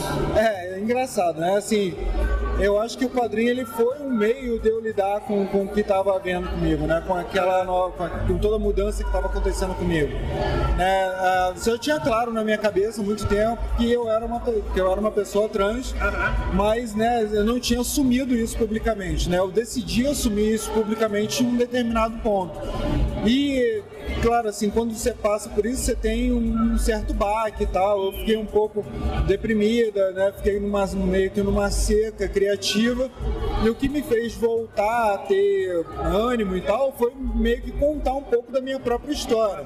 Só que como eu trabalhava numa linha mais de humor e tal, eu comecei a contar essa história de uma forma mais lúdica, mais divertida. E aí passei a fazer esse quadrinho que eu faço hoje, que é a Transistorizada. Né? Que aí eu comecei a contar um pouquinho ali da minha história de transição e depois eu fui fazendo tiras semanais para poder jogando pela, pela internet falando sobre as questões do dia a dia de pessoas trans. Para mim foi assim, eu acho que muitas pessoas quando se assumem é, transgêneras, elas têm uma dificuldade muito grande de lidar com o processo de transformação desse momento, né? E eu acho que para mim o que me salvou, assim, que manteve, me manteve no eixo e tal, foi justamente ter uma arte para poder dar vazão a todas essas mudanças que estavam acontecendo na minha vida. Legal. E, e essas tirinhas você ainda produz? Elas saem hoje também? É, eu dei uma parada nela, né? Esse ano eu, eu fiquei um tempo dedicado ao projeto da gente, né? Do Rancho do Corvo Dourado. É, eu vou lançar no ano que vem um outro quadrinho que não tem a ver com a questão trans, mas tem a ver com a questão da mulher Legal. tal. Tem a ver com né, é, um quadrinho que se passa no Neolítico e vai abordar as origens do patriarcado, a origem do termo bruxa né, e tal.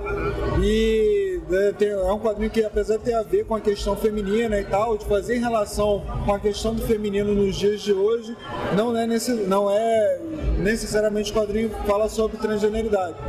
E a transistorizada eu vou mudar um pouco o formato agora, porque eu vou meio que abandonar o, o que eu faço no Facebook para transferir para o Instagram, porque o Facebook está me dando muita dor de cabeça. E aí eu vou ver se eu começo a formatar agora as coisas que eu tenho prontas para poder com começar a lançar as novas tiras da transistorizada pelo Instagram. Legal. E sobre o projeto do rancho, né?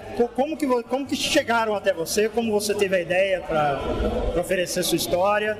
Então, eu já conheci a Cris, né, e o Juliano de muito tempo, tal. Né? A gente, a gente está sempre nos eventos aí e tal. Aí o Juliano me chamou pro projeto e aí jogou, né? Ó, fazer uma história pós-apocalíptica do, do sítio do Pica-Pau Amarelo. Cara, e assim, eu tenho umas coisas muito claras assim na minha cabeça, umas coisas muito queridas na minha cabeça de questões pós-apocalípticas, né? E uma delas era o quê? Tank Girl, que, cara, é um negócio muito legal, pós-apocalíptico, e, o, e o Mad Max. Sim. E aí eu falei, cara, eu vou fazer tipo uma Emília com a pegada de uma Tank Girl, mas que é a Furiosa no, do Mad Max, no universo estilo Mad Max, saca? E aí foi, foi a ideia, foi fácil de fazer, foi só dar vazão às coisas que já estavam guardadas há muito tempo, de vontade de fazer, e aí foi muito tranquilo. Legal. E de todos nós, você foi a primeira que esgotou a sua tiragem. Como tá sendo isso? Ah, cara, ótimo, né? A melhor coisa do mundo é você ir pro evento e não levar peso de volta para casa. Essa é a melhor coisa, né?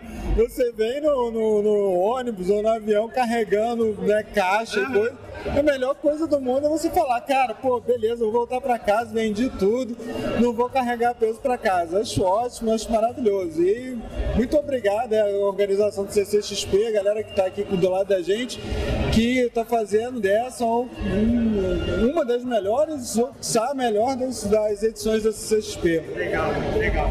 Pra gente finalizar, onde que o pessoal encontra seu trabalho fora da feira? Ih, cara, não encontra.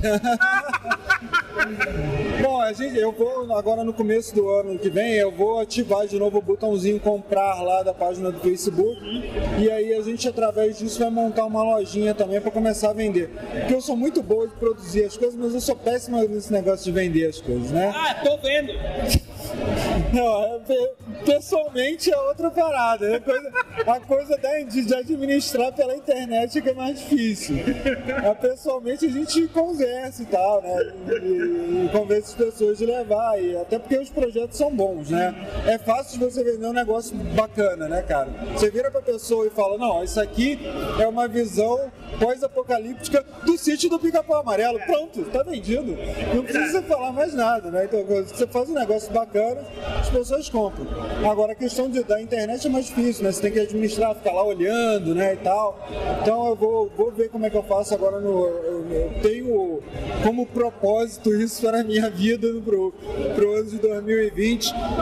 É, começar de novo a administrar a lojinha e tal, para poder vender as coisas é, online. Mas, assim, nos eventos todos a gente está por aí, né? Próximo evento agora, provavelmente que a gente vai estar é a PocCon, né? Que é, que é aqui em São Paulo também.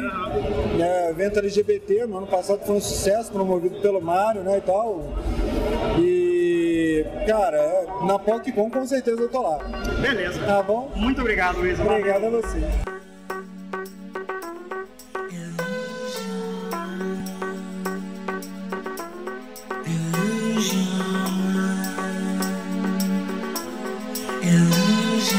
Estou aqui com o Paulo Kio Wagner na CCXP 2019. Cara, essa é a sua primeira vez aqui ou não? Não, não, eu venho desde a primeira. Hum. Acho que eu faltei uma só, a segunda. Você vem todos os anos com quadrinhos seus? o- é, o, que, o que você traz aqui pro pessoal? É, eu venho com meus quadrinhos do Blue e os Gatos, né? Uma série que eu faço na internet de tirinhas sobre gatos, né? Sobre o meu gato, né? que O gato que eu tive que era o Blue. E atualmente eu tenho alguns spin-offs já, é, mas ah, basicamente a minha temática é bem sobre os gatos, assim. Legal. E por que o formato tirinhas, cara? Por que, que você acha ele interessante? Ah, é porque ah, ah, houve um, momento da, da minha é, da minha arte de quadrinista é, que eu decidi que eu precisava desenhar todo dia, assim, né? E eu gostava muito de fazer tirinhas, eu já fazia algumas assim. E eu achei que se eu pegasse e publicasse uma tirinha na internet por dia, como se fosse um jornal, seria algo bem benéfico, né? Eu teria conteúdo suficiente para criar um livro, para fazer um, né, ter um público. Então foi mais ou menos essa a minha é, é, minha expectativa. E no fim eu consegui, eu consegui um certo público realmente bom. No ano seguinte eu consegui publicar o primeiro livro e assim foi desenrolando até os próximos. É, hoje em dia eu tenho uma meta assim meio que de todo ano lançar um livro, né, de tirinhas ou de, de quadrinhos. E você publica por editora ou é tudo com, com você mesmo? Não, não, é tudo independente. Eu faço toda a parte de edição, né, a parte de curadoria da- das tiras, etc. O tipo de material que eu vou trazer. É, esse ano, por exemplo, eu estou trazendo um, um livro ilustrado sobre é, 101 poses de gatos dormindo, né? É, comentadas e nomeadas. Então, assim, o pessoal, ele, é, toda vez que eu falo, o pessoal dá risada, acha engraçado, mas assim, é, tá fazendo mau sucesso, o pessoal gosta. O pessoal gosta. É, vou presentear não sei quem. Então, assim, acho que é bacana, assim, acho que esse público ele é um público bem é, é, interessante, né, que gosta de gato, não necessariamente de quadrinhos, né, gosta de gato. Isso é um negócio interessante, né? Porque com a temática do seu quadrinho você consegue chamar a atenção do público, né? Ah, sim, é, isso é uma coisa que eu falo para os outros colegas, né, de, é, é, que fazem tirinhas também, que independente se eu vou no evento de anime, de cultura nerd ou de quadrinho, eu acabo atingindo é, o, o público, porque mesmo que ele não conheça quadrinhos, ou não goste de quadrinhos, ou não acompanha, ele acaba consumindo porque é da temática que ele gosta. Então, assim, acaba, é, é claro, é, é, a gente trabalhar com nichos, eu acho que facilita, principalmente o independente. É, e você tem gatos, imagino. Não, não é um só. Não, eu tenho três gatos atualmente. É, lá em casa a gente fala que é um gato per capita, então é um, o meu, da minha esposa e da minha filha. É, semana retrasada tinha um gatinho lá que tava transitório e eu rapidamente já arrumei alguém pra, pra ficar. Mas é, é- é a regra da casa, né? Mas dá vontade de ter mais, com certeza. Ah, é? É. É, vo- Você foi tendo gatos no decorrer da sua vida? Teve, teve cachorro também? Eu tive cachorro também, eu sempre convivi com os dois, na verdade. É, minha família sempre teve os dois juntos, sempre. é, nunca teve problema contra. Né? A minha esposa, por exemplo, nunca teve gato. E daí, quando a gente adotou o primeiro gato, que é o Blue, que é o, o pr- protagonista da história, é, ela apaixonou e hoje em dia ela não quer ter cachorro. Caramba! né? É, eu acho que é claro, não é por não gostar de cachorro, né? É mais porque não conhecia o, o gato, né?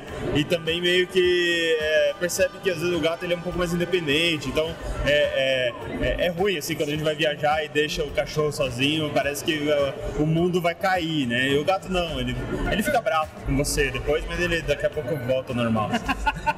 Ele, ele, ele pode te matar à noite. Ele pode te matar, isso É, que eu ia falar. Ele pode te matar à noite, mas é, tá, tá tudo certo. É, você, você ainda tem a, o, o objetivo assim, de fazer mais álbuns dedicados a, a outros animais? Ou o gato é, é a sua pegada? Como eu convivo mais com gatos, acho que é mais a pegada. Eu não, tenho- não teria problema de fazer, né?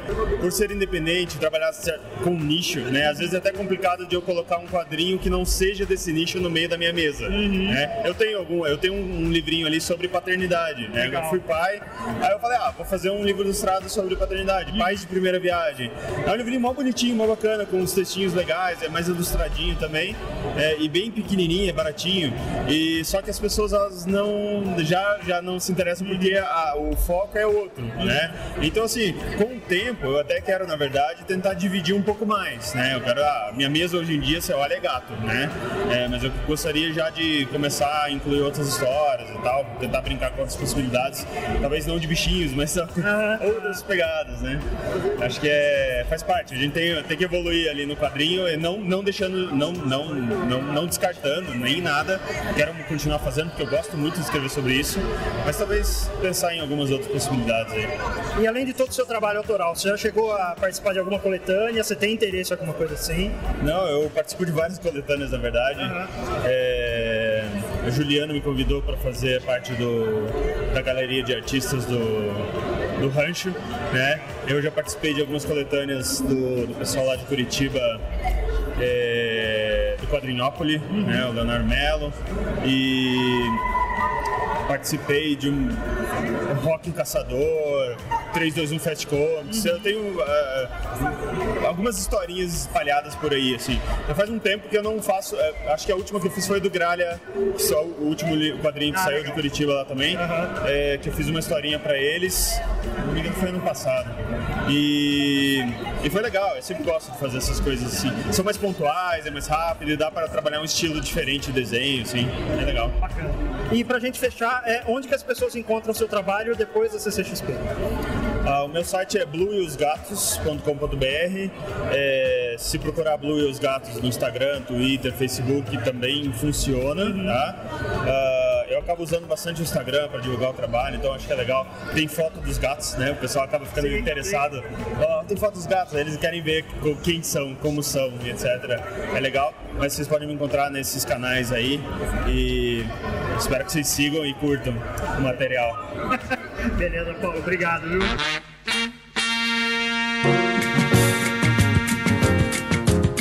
Pedro Balboni na CXP 2019 Cara, ontem você me entregou uma série de quadrinhos que você produz, super-heróis. Me fala dela. Bom, é, aquela série é o Tangram. Uhum. Tangram são super-heróis. Eu falo que as pessoas, geralmente, quando você é mais novo, você fica inventando personagem, história e tudo mais, você supera. Eu nunca superei, são meus personagens de criança, repaginados, é, junto com o Áureo, que é o desenhista, então tem um traço bem legal. E é um roteiro um pouco mais sombrio, uma trilha mais entrecortada. É um universo cheio de personagem. E o Tangram, ele é um quebra-cabeça aberto, né? Um quebra-cabeça geralmente tem uma resposta, que você encontra ela, o Tangram tem mais de 1.700 respostas. Então a ideia é tentar trazer esse conceito para a narrativa do super-herói. E além do Tangram, é, tem outros personagens, outros universos que eu trabalho. Tem a Joaninhas, que é o Joãos e Joanas, que é humor com filosofia. E tem o Insensate, que é uma parte que está mais na literatura, que é fantasia urbana. E como, como que você desenvolveu esses trabalhos tão, tão distintos assim um do outro, né? Que, o que te inspira a levar a temas completamente diferentes? Boa pergunta. eu não sei, acho que as coisas. A realidade dá uns ganchos pra gente que a gente pode tentar pegar ou não, né? Uhum. Acho que o Tangram ele tem uma ligação muito clara com o meu passado, com o Lemar, o DC, as coisas super-heróis mesmo. As Joaninhas, é, que, que eu faço as tirinhas, elas têm um vínculo com o humor e eu vejo isso um vínculo com poesia também, né? A poesia ela também tem a coisa um pouco do final inesperado, uhum. da quebra, da, da segunda instância da leitura. Então as tirinhas elas são um vínculo entre uma poesia e um quadrinho. É, foram um canal que, que foi fácil de eu trabalhar. Então acho que o gancho veio um pouco daí. Eu acabei me distanciando um pouco do desenho, fui mais para escrita, e esse era o caminho mais curto, talvez, entre o, o que eu estava fazendo e os quadrinhos. E já a parte do Insensate é um universo que foi nascendo junto com um amigo, Rodrigo Ortiz. A gente criou junto, né, uma história que, que é bem conceitual, bem maluca, chama Dito pelo Não Dito. É, e a partir dela a gente continuou desdobrando o universo. Uhum. Então o que a gente fez ano passado, por exemplo, foi um baralho de tarô, Legal. que são ilustrações feitas pelo Igun George, é, que ele fez pro livro que a gente fez, pelo Dito pelo Não Dito. E aí a gente está continuando, tem um roteiro pro Igun desenhar que ele está fazendo agora, tem um livro que a gente aprovou no Catarse esse ano, mas no tempo de terminar, que é o Contos de Tarô, que é uma carta, um conto inspirado em cada carta, e o personagem comum que chama Tarô, que conduz toda essa história. Então acho que tem alguns ganchos que eles vão acabando puxando as coisas. É, mas tudo tem a ver com, com tentar criar um universo é, um pouco maluco e amarrado ao mesmo tempo. Tudo é, é, bem. é muito diferente, mas eles têm muita, muita proximidade se separar para olhar um pouco, né? Você diria que além de criar os personagens e as histórias onde eles vão estar é, inseridos, você tem, você tem essa, essa necessidade de criar universos para eles, coisas que você possa desenvolver mais, talvez até mais no futuro, com outras histórias e tal? Eu acho que sim. Essa coisa que o pessoal chama de world building, né? World building. É, eu nem sei se eu, se eu faço isso de um jeito bom ou não, mas geralmente assim, a, a, ideia é o conceito e você consegue desdobrar esse conceito, né? Tem uma vez que eu mostrei o meu livro, o meu primeiro livro de tirinhas pro Mutarelli, ele falou, cara, eu admiro muito quem faz tirinha, acho muito legal, mas eu não consigo. Eu acho pegar uma ideia e desenrolar ela um monte, e pegar uma ideia e aumentar ela. A tirinha parece que está tirando muita ideia e, e jogando elas, né? E terminando elas logo. É, eu acho que quando a gente começa a pensar num personagem, ele nasce um universo junto e geralmente ele traz mais de uma perspectiva que você está fazendo. Então ele dá a possibilidade de você fazer isso. O Tangra aborda bastante isso, até a parte de super-heróis, né? É uma narrativa com muitas cenas e elas vão trazendo vieses diferentes para a história e com muitos ganchos para continuar diferente. É, ou imaginar diferente, se não continuar diferente, né? E você tira essas inspirações, por exemplo, no caso do Tangram, você tira inspirações dos quadrinhos que você leu no passado, ou tem coisas de hoje que também te influenciam nesse, nesse universo, nesses personagens, sei lá, os filmes desses, desses super-heróis que você gostava, por exemplo? Não, tem bastante. Eu acho que os filmes recentes, assim, da, da Marvel tal, que estão bem no hype, não me influenciaram tanto porque o, a semente ali do que o Tangram chegou até agora de narrativa é uma coisa que eu já tinha desenvolvido há algum tempo atrás, né? Mas, por exemplo, teve uma série lá, aquela Heroes, Sim. quando eu assisti a primeira temporada eu adorei, eu só assisti a primeira, não continuei até porque me falaram que não vale muito a pena, eu não sei se é verdade ou não. Você não perdeu nada e não vê o resto, cara. Mas eu adorei a primeira temporada. E acho que ela me deu, ela me ressuscitou um pouco do que eu queria fazer com super-heróis quando eu era criança. Então, uhum. ela foi um gancho bom, foi uma boa inspiração para fazer a continuação do Tangram. É... E eu acho que, cara, a, a, realidade que a gente vive vai influenciando a gente. Por exemplo, a edição 5 do Tangram, ela fala sobre um pouco presídio, essa coisa da prisão, do cárcere. E minha esposa, ela trabalha com isso, ela visita os presídios, eu vou em palestras com ela sobre isso. Então, as coisas vão permeando a gente. A edição 3 eu tentei fazer uma narrativa sem cortes, onde a, a como se a câmera fosse andando, pegando um pouco de cinema. Uhum. É, na edição 2 tem uma coisa de viagem do tempo que é muito bebido de Exterminador do Futuro. Então o Tangra ele é realmente um compilado de referência que de referências que me impactaram, que me rodearam, né? Eu não sei se, eu, se tem uma linha principal, assim, mas eu digo muito pouco modestamente que o, o tom que eu tento dar, não a qualidade, mas o tom que eu tento dar tem a ver com o Watchmen, né? Aquela uhum. coisa mais sombria, mais é, é, cabeçuda, entrecortada mesmo, enfim, que você vai aos poucos montando e encaixando as peças. Uhum. Agora, sobre as suas tirinhas, por que Joaninhas? Vamos lá, eu não, é, eu não tinha uma resposta quando eu pensei nisso, então eu inventei, porque algumas pessoas perguntam e tudo mais. Mas assim, o, o humor e a Joaninha, para mim, eles são muito análogos, eles têm uma relação muito próxima. O humor ele é um canal de, de comunicação para você dizer coisas difíceis de um jeito de ser, e ser bem recebido com isso, né? Então é uma ferramenta de crítica social muito forte, você consegue usar ele para dizer coisas que dificilmente você diria sem ele. As Joaninhas são um pouco parecidas, são bonitinhas, fofinhas, chubirubi, mas elas são do mal, são carnívoras, controle de praga, então é um pouco o cavalo de Troia, eles têm essa semelhança. Essa é a explicação um pouco póstuma, né? Eu não bolei isso na hora, mas talvez inconscientemente sim, eu só não tinha isso é, racionalizado para mim mesmo. Legal. E você já está pensando em coisas para 2020? Olha, talvez você puder falar, claro. Sim, eu tô sempre, sempre tem um monte de coisa que eu ainda não deu tempo de fazer, né? Então tem continuação do Tangram, tem desdobramentos de personagens específicos que eu penso em fazer com histórias mais pontuais, um pouco fora da trama, mas que ajudem a, a entender melhor os universos. É, das Joaninhas tem uma coletânea nova de tirinhas que vai sair daqui a pouco. Legal. É, do conto do Insensate tem o Contos de Tarô, né, que a gente não terminou de fazer, mas vai sair ano que vem. E a gente tem uma história em quadrinho que o Igun tá desenhando também, que chama O Fim de Tarô, que é uma história sobre esse personagem que se chama Tarô. E o Tarô ele é um é uma ele não tem uma origem muito certa, né? Ninguém sabe direito assim com, com clareza de onde ele veio. Então a gente usa isso para abordar a história desse personagem que chama Tarô também. Tanto contos de tarô quanto essa história em quadrinhos tem a ver com, com essa coisa da origem e do, e do que, que deriva da origem, né? Pra gente fechar, onde o pessoal encontra seu trabalho fora da, da CCXP? É, a Joaninhas tem um site que está mais estruturado, que é joãos.com, uhum. João com S, você colocar Joãos já é meio uhum. fácil de achar. É, o Tangram e o Insensate eles estão um pouquinho largados no, no digital, então é mais fácil procurar o meu nome, que é Pedro, não sei se vai colocar lá, mas é Pedro Ruth Balboni, e o do Rodrigo no parte do Insensate. Aí dá pra caçar as redes sociais e acompanhando do nosso pessoal mesmo. Legal. Beleza, meu cara.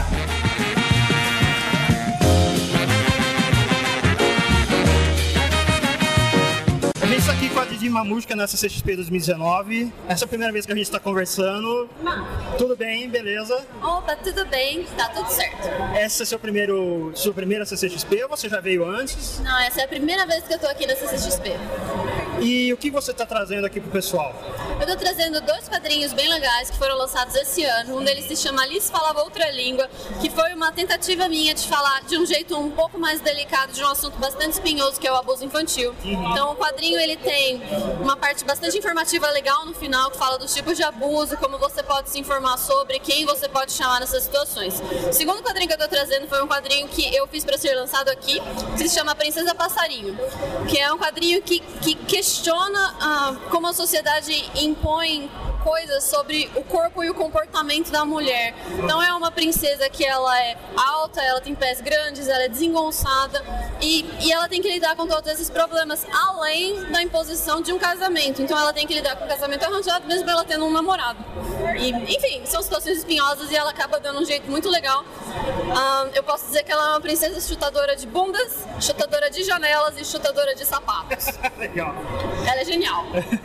E, e como você consegue desenvolver esses temas assim? Porque não, não é uma coisa fácil de falar e você, e você tá aplicando isso numa arte, né? Não é simplesmente uma dissertação, uma prosa, né? Que você tá falando, um, um textão, né? Alguma coisa assim. Como é isso?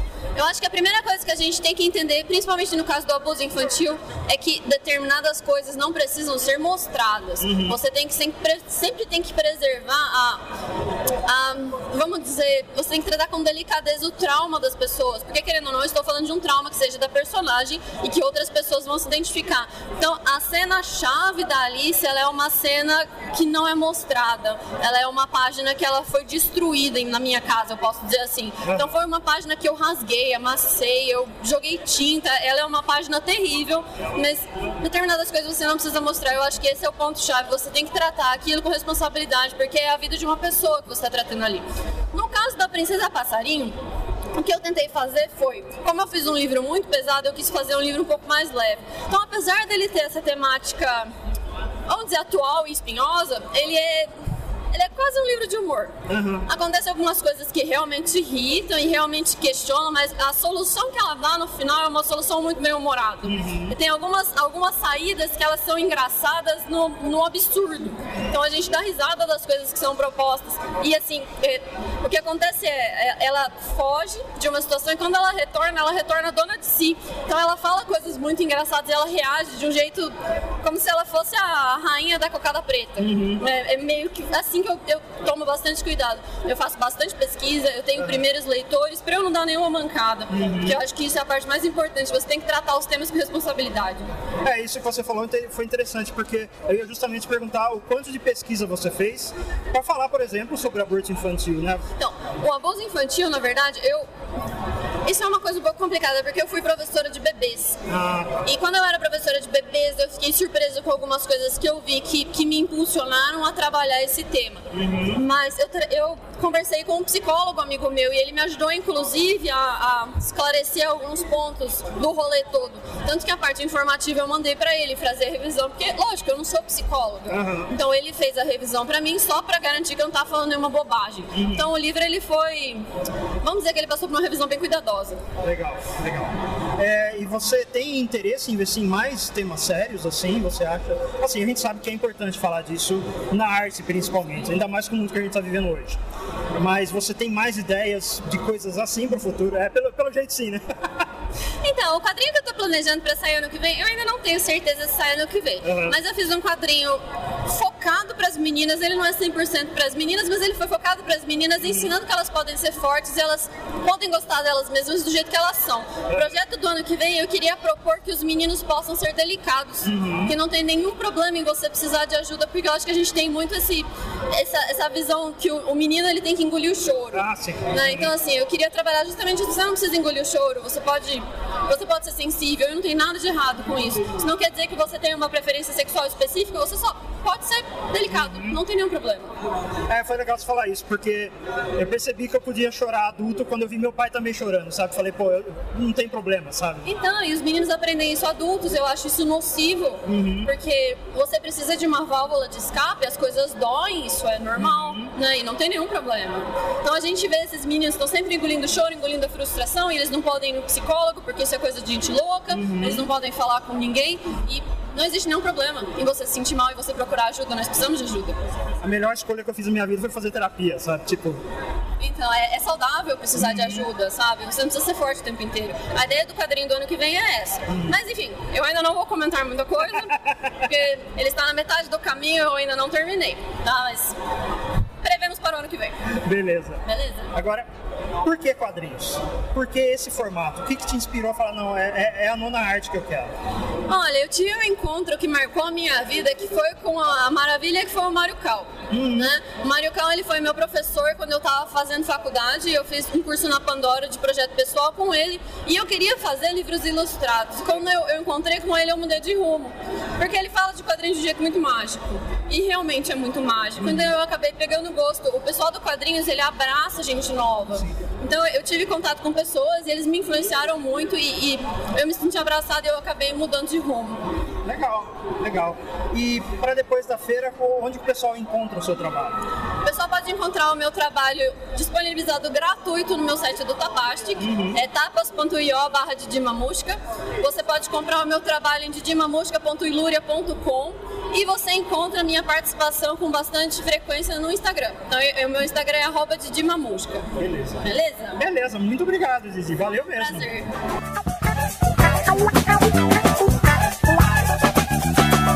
A gente está aqui com a Ana Lee na CCXP 2019.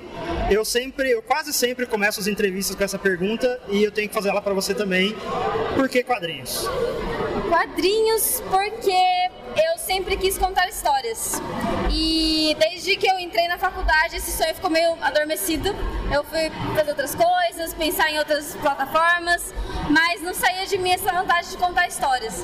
E aí eu cheguei à conclusão que os meus desenhos cabiam melhor nesse, nesse tipo de, de arte, né? Na, na arte, no- nos quadrinhos. Então eu comecei bem devagarzinho, fazendo aos pouquinhos. As primeiras eu odiei.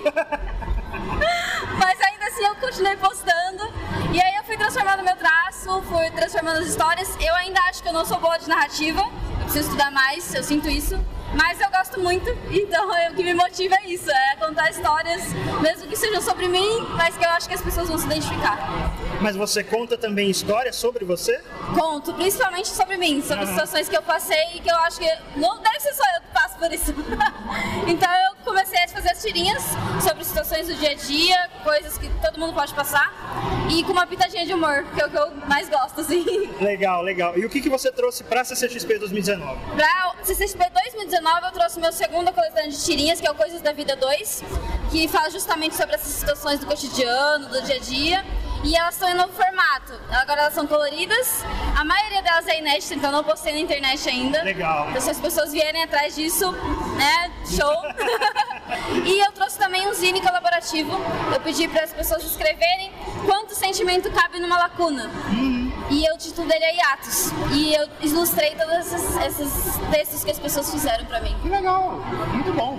É, e, e- há quanto tempo você está fazendo quadrinhos? É, você já tem planos? Ou você deixa um pouco a coisa andar naturalmente? Como que, que- que- a sua cabeça criativa funciona? Eu comecei em 2016, arriscando daquele jeito que eu falei pra você e não gostando do resultado. É, mas oficialmente participando de eventos em 2017. O que eu planejo assim, é continuar com as tirinhas, com coisas da vida, porque acho que é o que o meu carro-chefe, é o que eu mais gosto de fazer. Mas eu penso sim em futuramente lançar uma história mais longa. Tô estudando pra isso, estudando narrativa, é, todos esses conceitos pra ver se eu consigo trazer alguma coisa maior também. É, a, a tirinha, como você lida com a tirinha? Porque a tirinha ela tem que ser muito rápida, né? Ela tem que ter o punchline ali, tem que, a coisa tem que ser muito ágil. Como que é isso? A tirinha, ela é realmente isso, ela é bem rápida, assim, então eu tenho ideias, às vezes no busão eu vou lá e anoto, e às vezes é difícil realmente você condensar uma ideia em três, quatro quadros, né? Aham. Não é tão simples assim. Mas eu tenho essas ideias rapidinhas, ou eu vejo alguma coisa na rua, vejo pessoas, uma situação que aconteceu em casa com meus cachorros, tudo eu vou anotando. E aí, às vezes, não, não vem a ideia da tirinha formada na hora, mas eu anoto no caderninho e falo, hoje eu vou fazer alguma coisa. Aí eu bato o olho lá e pá, essa eu já tenho ideia. é assim que funciona pra mim. Legal, legal. E vo- você se autopublica? Sim, eu me autopublico nas redes sociais, né, Facebook, Instagram. Eu tenho meu site também. Aí eu tenho a página do blog que eu posto só as tirinhas.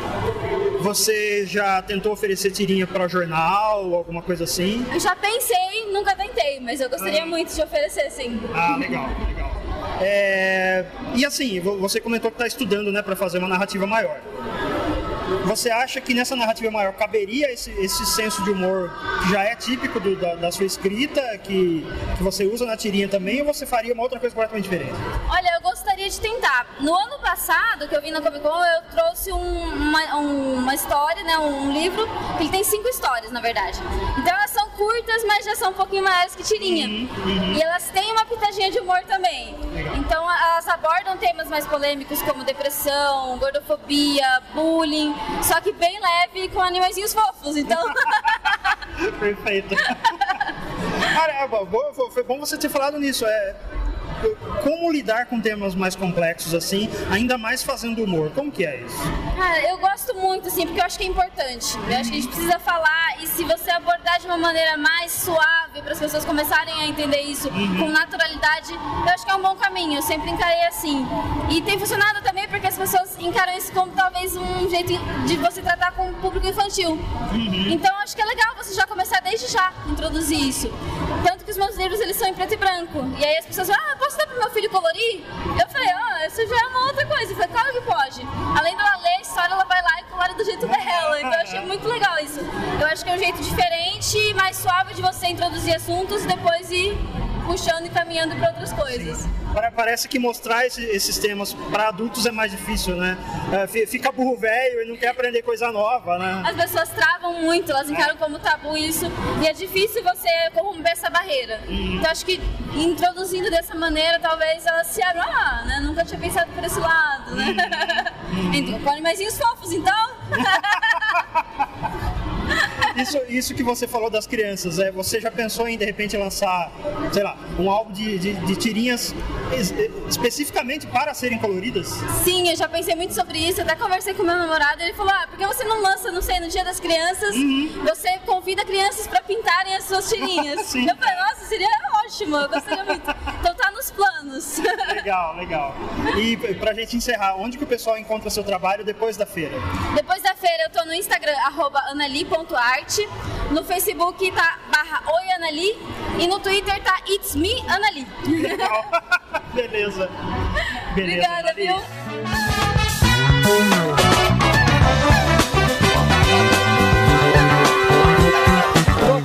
Casal maravilhoso, Leander Moura e Cristal Moura. Olá, pessoas. Olá. Gente, o que vocês trouxeram para a CCXP 2019? Uma porrada de quadrinhos de terror, meu amigo. Aqui é a mesa do terror. A gente trouxe o VHS, que é uma coletânea, né, com 27 artistas maravilhosos, várias histórias de terror, são 13, né? Muito bom. Uma história que é o Insonho, que é ficção científica e terror, falando sobre manipulação de massas. E também Também é nosso lançamento, né? A gente viu essas questões políticas que o Brasil está passando, aí a gente tentou imprimir nessa, nessa história. VHS, né? Já tá aqui bombando, em sonho também. Aí tem o Corvo, do Leandro Moura, né? Que ele adaptou o poema lindo do Edgar Allan Poe para os quadrinhos. Temos também o Horas Escuras, que é uma história de uma família que mexeu com algo que não devia. Esse algo mexeu com a família e Votaram no Bolsonaro. votaram no Bolsonaro e se lascaram. É o mal universal. Ah, é o mal universal. E temos o Maldito Sertão, a gente tá só com dois agora, né? A gente tá na última caixa. Vai esgotar amanhã. Trouxemos poucos pra cá e os últimos dois estão no rosto, né? Que é uma coletânea com histórias falando sobre o folclore brasileiro e terror. Como Mula Sem Cabeça, o Caipora, o Diabo na Garrafa, que são os contos do Márcio Benjamin, que é um, um advogado e contista lá do Rio Grande do Norte, muito bom. Ele faz histórias muito macabras. Ele fez uma história é, chamada Fome, que fala sobre uma procissão de zumbis no sertão. Cara, como, do jeito que ele de- fala- fala sobre esses personagens, você fica impressionado. Ele pega a pessoa assim, você não consegue terminar um capítulo sem querer ler o outro. Você vai assim, ó, mastiga, é muito bom. E isso, isso me deixou curioso, tudo que você falou, porque é, por que vocês dois resolveram trabalhar com a capirotagem, de modo geral? Porque a gente tem o pé na capirotagem desde a infância, né? Nós nunca fomos aquela criança que bagunça, não. Apesar de ser um casal de terror, nós sempre fomos muito tranquilos. É porque a gente cresceu vendo histórias de terror, né? Os contos da cripta, não sei o que, essas histórias, animado do terror, essas coisas. Gasparzinho, Gasparzinho, é. Aí então a gente foi se inspirando nisso e cresceu com esse gosto. Eu comecei a assistir filme de terror com meu pai. Com 8, 9 anos de idade, assistia com ele, por isso que eu não tenho medo de filme de terror. Legal, legal. E é uma coisa que eu tenho desde a infância, né? Com meu pai ali do meu lado. E é uma coisa que sempre me cativou. Porque o terror, apesar de tudo, ele não é apenas para assustar. Ele trata sobre muitas questões humanas e da sociedade em que aqueles personagens estão inseridos. Então é uma coisa muito rica. Gosto muito do Barras desse. Pô, você falou do, do Diabo na Garrafa. Eu lembrei, eu lembrei de uma novela que o cara andava com o diabinho na garrafa. Eu não lembro que novela que era. Era o caramunhão. O caramunhão, ele falava com o caramunhão na. Ele jogou esse caramunhão no sovaco. Ele pegou um ovo, um ovo assim, gordo, aí colocou no sovaco, deixou o bicho lá vários Aham. dias, chocando. Aí quando o bicho nasceu, ele colocou dentro de uma garrafa. Cara, é muito tosca, essa história é muito tosca. Você lembra, você lembra disso, Leandro? Era uma novela, tinha o, o cara tinha o caramunhão lá na, na garrafa. É. Bem bizarro isso aí. Não lembro o nome da novela, mas. É, então, a gente não lembra, Era criança cara. ainda. Mas lembro que era, era estranho. Tinha medo desse negócio. Tinha medo, mas aí. Era aquela coisa, talvez. que- é, Acho que a primeira HQ que eu li na vida, se não me engano, foi uma história do Penadinho. Acho que eu devia ter uns 6 anos, 5 anos, por aí. Então já começou pro caminho do mal a partir daí. Aí depois foi só desgraçando, né? Já li alguma coisa de super-herói, mas aí enjoei, aí hoje em dia é só terror e ficção científica. Que são gêneros que eu resolvi trabalhar, porque você, a, gente, a gente traz é, é, informações adicionais ao, é, ao, ao HQ, né? O, ah, o gênero terror, ele é apenas o rótulo para você trazer questões sociais, como a Cris falou, né? problemas relacionados a racismo, preconceito, né? depressão, aí, e uma infinidade de outras mazelas que a gente às vezes deixa passa despercebido é, e simplesmente deixa as coisas acontecerem, ó. Você pode fazer na, na, numa obra, seja na literatura, no cinema, no quadrinho, nas artes, na verdade, de modo geral. Então, assim, é, é o papel do artista. É você provocar. Trabalhar com temas que são relacionados a, digamos assim, a, a questões, ah, isso é tabu, então não pode mexer nisso. Não, tem que falar sim, tem que falar e colocar pra frente, tem que colocar a, a discussão adiante. Acho que é bem por aí. E por que, que você resolveu adaptar o Corvo, cara? Bom, é, o Corvo foi um HQ que já fazia algum tempo que eu queria fazer um, um- transpor o poema para o quadrinho, é um clássico, né? E ele aconteceu por acidente. Eu tinha feito Horas Escuras, que é um terror bem pesadão, que a Cris comentou. É, a gente tava com ele, tá quase esgotado, vai esgotar agora. Como ele tá indo para muitos eventos, né, na região Natal, é, enfim, entre outros eventos assim, é, João Pessoa, Recife, Ceará. E tava começando a ficar sem, sem é, originais em aquarela, que eu tava vendendo sempre, e sem Horas Escuras e o Modo do Sertão. Então eu acho chato ficar só com print assim. Print é um bônus a mais. Aí eu pensei, olha só, eu acho que eu não falei pra ninguém, ninguém sabia que ia fazer esse quadrinho. É, eu vou fazer o. É, tava em casa, ah, vou fazer o. É, eu vou fazer o Corvo. Aí simplesmente eu vi estar em domínio público. É o bizarro que quando eu coloquei no Facebook, anunciei, muita gente começou a perguntar em box quando é, quando é, quanto é que estaria o quadrinho. Eu, não, ainda vou produzir, não sei quanto é que vai custar. Né?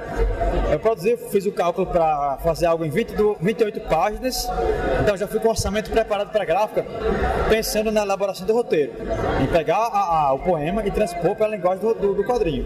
Então, assim, foi absurdo porque ele vendeu uma, uma tiragem de, 500, de 300 cópias muito rápido, ele se pagou em um mês só. Caraca! Foi rápido, foi muito rápido. Ele foi sem catarse, foi sem editora, e o que é legal é que depois. Já era um queridinho dos Correios. Ele vivia no Correio mandando corvo, cara. Fiz até amizade com o pessoal dos Correios. O pessoal, ah, quem é esse cara? Olhou o Instagram, não sei o que, ah, vou seguir esse cara. Bem legal isso. E um, dois meses depois que ela foi lançada, dois, três meses, a editora Diário Macabro, que é daqui de São Paulo, do, de Rio Claro, entrou em contato comigo para fazer uma nova edição, né? Uma edição ampliada, papel couché, edição gourmet. Papel couché, 16 páginas a mais, com material extra, com é, gourmet, edição gourmet. Então, assim, a edição raiz, que é a edição independente, que eu entrei a grana do bolso para lançar, e agora é gourmet. Então você pode escolher, né? Assim, Porque gourmet aí... é muita frangagem, cara. Ah, muita firula, assim. Aí, porque tem um negocinho a mais, aí é gourmet. É gourmet. A gente então, tá assim, tirando essa chifra aqui do, do foi... corvo por isso. É, foi assustador porque a HQ do corvo ela acabou sendo. É muito bem recebida né, pelo público, assim, são algumas resenhas como Boca do Inferno, enfim, outros sites. E é, é, ela acabou é, gerando é, uma coisa bem curiosa. Muita gente que nunca tinha lido Paul na vida é, passou a ler por causa do quadrinho. Ah, então, assim, você acaba fazendo um papel também de disseminador da palavra do autor original. Isso aqui é muito legal, assim. E você acaba que mexe com um ícone mundial da literatura, aliás, das artes, né? Ele influencia a literatura, cinema, quadrinho, enfim, né? Então, assim, você faz que as pessoas possam ler, além do seu trabalho, claro, como quadrinista, mas o autor original da obra. Então, assim, isso já paga qualquer é, produção que você. Sei, foi um mês, eu fiz o quadrinho em um mês, literalmente um mês. Foi a coisa mais doida que eu já fiz assim, em termos de quadrinho, foi um mês. Você pegar é, o projeto, o texto original e fazer o roteiro e adaptar. Literalmente um mês, assim, 35 dias exatos, pra ser sincero. Foi bizarro, mas vale a pena, assim. Ele teve uma nova edição agora, está sendo muito bem recebida. Em menos de um ano já, porque foram 800 cópias. Né? Então é algo que não é algo que todo mundo faz, assim. Para um, um cara que está tá em ascensão na cena nacional, como eu, a Cris também, está tá crescendo no cenário nacional, é algo assim que, é, de certa forma, é, é, é, gratificante, sim. Porque a gente do Nordeste, né, do Natal, a gente sabe que. Independente, né? É. Quadrinista independente, a gente uhum. não tem apoio. Tava trabalhando com editora, só que a editora vai parar o serviço por um tempo para investir em audiovisual. Uhum. É uma editora muito boa, nos ajudou bastante, foi ótimo trabalhar com eles. E é uma pena, né, que eles vão dar essa parada. Mas a gente tem que sempre batalhar é isso mesmo. É, mas essa editora é editora de Natal, né? A, a, do Corvo já é outra editora. A do Corvo é a Diário Macabro. Uhum. E a editora que publicou os trabalhos anteriores foi a Jovens Escribas, que é de Natal. Mas obras que vão esgotar agora, né? Isso é legal e tal, né? Mas acontece. Vamos ver quem sabe fazer uma reimpressão aí da tanto da Horas Escuras como do, do do Sertão. Né? Tá ficando agora a estrelinha, isso é legal demais. Ah, estrelinha do rock. Eu tinha perguntado para vocês a capirotagem, é, mas eu também tenho que perguntar por que vocês é, é, encontraram no quadrinho uma forma de, de explorar a arte de vocês. Por que esse formato? Eu, eu, gosto muito do formato dos quadrinhos porque ele envolve tanto a imagem visual, né, a leitura, quer dizer, a leitura visual, quanto a leitura do texto. E eu, eu sempre gostei muito de, de desenho. Né? Nunca fui muito de escrever. Quem escreve mais é Leandro, que é o roteirista. Mas eu, me chama muita atenção isso. Você juntar duas, duas linguagens diferentes e mesmo assim criar algo tão bonito. Né? E nos meus quadrinhos eu eu tento sempre fazer um traço mais puxado para estilogravura para lembrar né, do Nordeste e tudo mais, que é uma arte que eu admiro demais. E inclusive também o artista Junji Ito, que faz mangá, e também tem aquele traço pesado, cheio de achura. Legal. E a gente poder expressar esses estudos que a gente tem, essa é, inclinação para um artista ou para outro, uhum. e você criar o seu próprio estilo num trabalho assim é muito bom. Por isso que o quadrinho me chamou muita atenção. E porque abrange públicos diferentes. Não é apenas a pessoa que só lê quadrinho. Uhum. A pessoa que lê quadrinho e lê poesia, e lê conto. Que Mal do Sertão é um, um trabalho adaptado de contos. Uhum. Então a pessoa que lê os contos vai querer ler o quadrinho. Quem lê o Poe né, dos quadrinhos vai querer conhecer o autor. Então é uma mídia que é um tipo de arte que chama para outras mídias, né, para outras linguagens. Isso é legal. do acesso também, né? A, a- essa facilita- facilitação do acesso a, a, a conteúdos que, quer queira, quer não, assim, é aquela coisa que o brasileiro não gosta de ler, isso ainda existe, isso é inevitável, né? Isso, é fato. Uma grande maioria não, não aprecia a leitura, prefere algo pronto ali, vai pro cinema, tá tudo pronto, só senta ali a bunda e vai assistir, ok, tá tudo, entrega, você, você recebe tudo pronto. Já na literatura e no quadrinho, não, você tem um trabalho totalmente ativo. É obrigatório você chegar, sentar, e ler, virar as páginas, ler, né? seja o quadrinho, seja a literatura. Então, assim, no quadrinho você tem essa, essa noção, que é o que é bacana, você, tem a, você não tem o som, como o cinema já tem, e a ilusão de movimento. Então você vai criar a, a, a narrativa na sua cabeça, né? A, a lacuna entre um quadro e outro, né? O, a, que a gente chama de calha, ela vai facilitar o raciocínio para que você siga a narrativa conforme o andamento da, da, da, da- da história, né? Diferentemente do texto, o texto sem, sem ilustração, né? O, o livro, o livro, você vai ter uma obrigação de, de ler tudo, mas... Rapaz, essa figura é bem Vai lá, curiosa. vai lá, vai lá. Tá sabendo aqui. Não, é. Ó, você dá a volta. Cadê saber? Conhece, bom. conhece, claro. Ah, claro, porra. Todo mundo conhece. Vou, vou ter que pausar.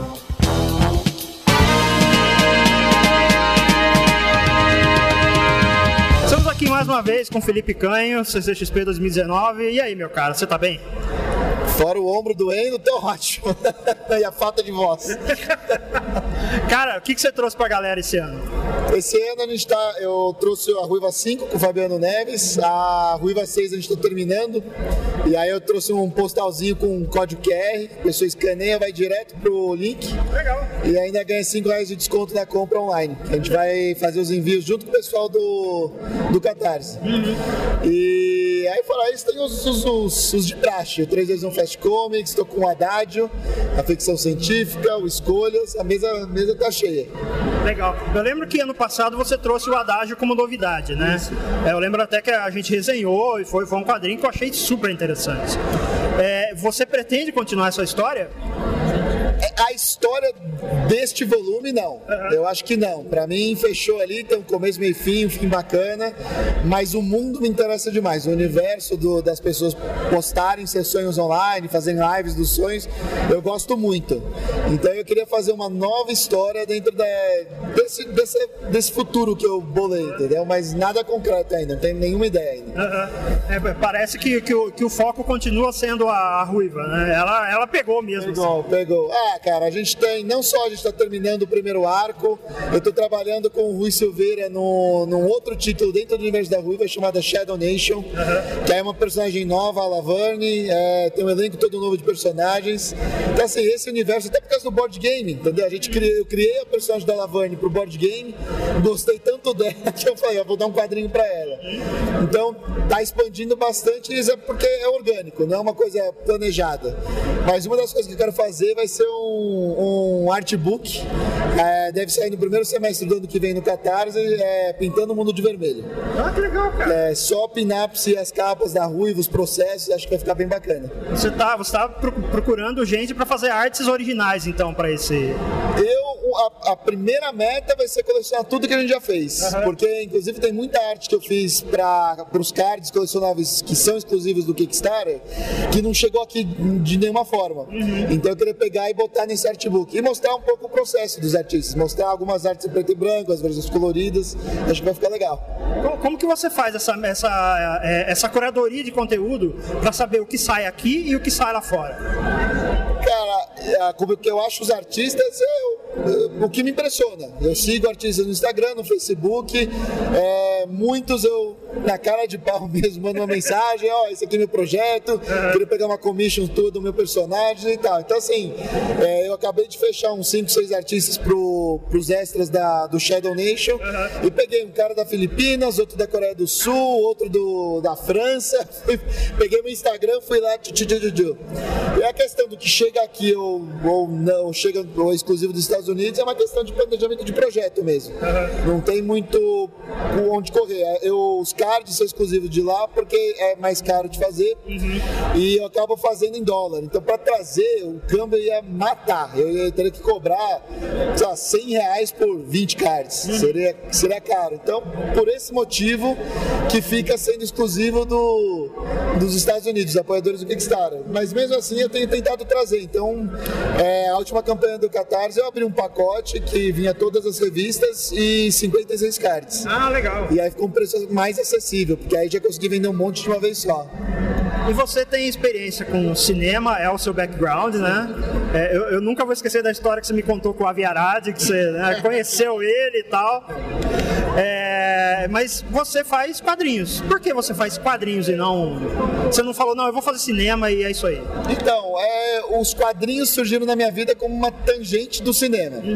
É, e eu amo a arte, né? Eu amo o formato, a mídia, sempre gostei. Eu acho que é um jeito mais rápido de eu ter uma conexão com o público. Mas é aquela coisa, é, a- o cinema e o quadrinho andam juntos. Eu não preciso abrir mão de um pro outro. Então, já faz um tempo que eu tô indo regularmente a Los Angeles, tentando bater na porta do pessoal, ver se rola alguma coisa. Estamos aí na luta. A- a- Se Deus quiser, alguma hora rola alguma coisa que junte cinema e quadrinho. Uma das coisas que eu já estou fazendo, que, que foi uma união legal, é, eu e o Brão, a gente está fazendo um quadrinho pro criador das séries do CSI, pro Anthony Zeiker. Então ele tinha uma ideia que ele queria produzir em quadrinho, achei legal isso dele. E, e aí eu tenho um sócio lá, um, manager lá nos Estados Unidos, em Los Angeles, ele me botou em contato com, com o Zeiker. E aí tá saindo então um quadrinho que já mistura um pouco, né, cinema e TV, porque o Zeiker vem do mundo da televisão. Legal, legal. E essa experiência nova com board game, cara, como que tá sendo isso? Nossa, maravilhosa. Porque, tipo, minha experiência com board game antes era banco imobiliário e jogo da vida.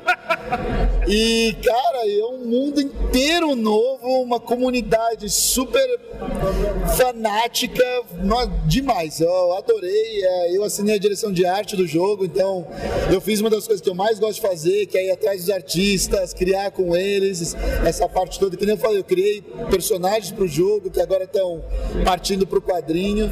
E aí eu tive a oportunidade de já ir em alguns eventos de board game. É, fui nos dois ou três anos nos Estados Unidos e nos dois aqui no Brasil. É demais, cara. Tô adorando, tô adorando. O jogo tá legal de jogar, tem as miniaturas, você vê. É tangível, você pega, entendeu? Tá bem legal, tô adorando. E você. Isso, isso te incentivou a. Assim, na, na sua vida pessoal mesmo, a jogar, sei lá, ir na luderia e jogar uns bagulho, uma coisa assim? Eu, então, eu não tenho amigo pra jogar. Hashtag chateado. É, mas assim, quando, quando eu, eu, eu acabei ficando muito amigo do Mike, que é o designer do jogo. E a gente acaba se vendo duas, três vezes no ano. E quando a gente se vê, joga board game, entendeu? Então, eu fui num evento lá em, em Columbus, Ohio, em junho, se eu não me engano. E aí foi na. Eu fiquei na, numa, num Airbnb que ele alugou com três amigos deles. E, meu, o evento inteiro tem jogos pra você jogar, então eu joguei o dia inteiro. Chegava à noite, 9, 10 da noite, os caras jogavam os jogos uns dos outros para fazer playtesting. Eu nunca joguei tanto na minha vida num espaço tão curto de tempo. Mas foi bem legal. E a questão é, eu nunca, eu nunca participei dessa cultura, então meus amigos não são do board game. Por isso que eu falo que eu não tenho amigo para jogar. Entendeu? Mas eu comprei os dois, três board games desde que começou a história da Ruiva. Então na minha prateleira. Uma hora eu vou arrumar a gente pra jogar. Legal, legal. É, o que, que você pode falar do Shadow Nation hoje, assim, sem dar nenhum tipo de spoiler ou sem adi- adiantar alguma coisa? O Shadow Nation, o- a, a principal diferença é que enquanto a Ruiva se passa na costa oeste, então ela, a história começa em San Andreas e vai para o Havaí, o Shadow Nation se passa na outra costa, na costa leste. Então a Laverne ela é uma carteira, é, a história começa nas ruínas de Washington DC, da capital, ex-capital, porque não existe mais governo, e ela recebe um pacote amaldiçoado para levar até a linha de frente de uma guerra que está rolando entre a Federação do Texas e a nação Comanche. E, e aí, claro que tem maldições, tem monstros, tem toda uma intriga também, porque não seria um título Fear Curse se não tivesse. E como ela está carregando um pacote amaldiçoado, um, um personagem que a gente criou para as crônicas, que é um caçador de maldições também como a Ruiva, é o Alistair Fairweather, ele tá caçando ela. E, cara, eu tô adorando, tipo, tecer essas coisas assim, sabe? Tá bem legal. É, e pra gente encerrar, você já tem planos, além do Shadow Nation, pra ano que vem ou ainda tá meio na, na tranquilidade, tipo, vou ver o que eu vou fazer? Não, o 2020 já tá todo planejado, já. É, só de coisa da Ruiva eu já tenho mais umas duas, três histórias para contar com o Fabiano. Então a gente encerrando os coros de Manaulana, a próxima a gente já vai começar o ano que vem já. Fora o artbook, né? Fora a expansão do board game. então tem bastante Mais coisa. alguma outra coisa que você tá esquecendo no momento? Não, acho que é isso, cara. acho que é isso. Beleza, então, valeu, meu cara. Valeu.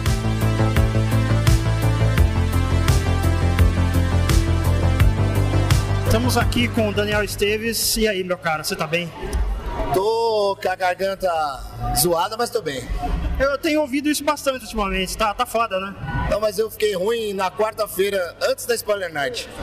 Aí eu tô à base de bala de, bala de gengibre, própolis, mel e, e uma eventual cachaça de vez em quando. Cachaça, é cura, cura. Né? Cara, o que, que você pode me falar sobre o último assalto? Último Assalto é um quadrinho que eu fiz em parceria com o Alex Rodrigues. Foi financiado através do PROAC, em São Paulo. É um drama policial de boxe ambientado em São Paulo, onde o protagonista é um ex-interno da Fundação Casa, que está tentando recuperar a vida dele ali através do boxe. Porém, vai acontecer muita treta com ele, por conta de todas as condições sociais e etc. É um quadrinho que trata muito de desigualdade social. E acho que é isso. O que, que você teve que pesquisar para produzir esse quadrinho? Porque tem boxe, tem a condição social brasileira, do que, que você foi atrás? né? Bom, esse universo do boxe, apesar de ser uma coisa que eu gosto, tal, mas é óbvio que você tem que dar uma pesquisada no- na, no- na realidade brasileira e etc. Então, a academia onde o personagem treina é uma academia que existe é ali no- na região do Braz, aqui em São Paulo. E a gente esteve lá, conversou algumas vezes com o pessoal lá e tal. Né, ouvimos ali alguns relatos, etc, para ambientar melhor a história, né? E é lógico que todas essas questões de, de desigualdade social, etc, são coisas que você fazem parte ali do, do nosso universo, né? Da, da nossa realidade brasileira. E são coisas que você está sempre em contato, mesmo assim, mesmo não sendo daquela realidade, você está sempre em contato, tentando colocar isso no papel ali nas histórias. Além do último assalto, você trouxe mais lançamentos, que eu lembro que você me mandou os releases. É, o que mais tá aqui pro, pro pessoal? Bom, que é roteiro meu, é o Sobre o Tempo que Estive Morta, que é desenho da Sueli Mendes, do Pedro Cuyama e do Wanderson de Souza.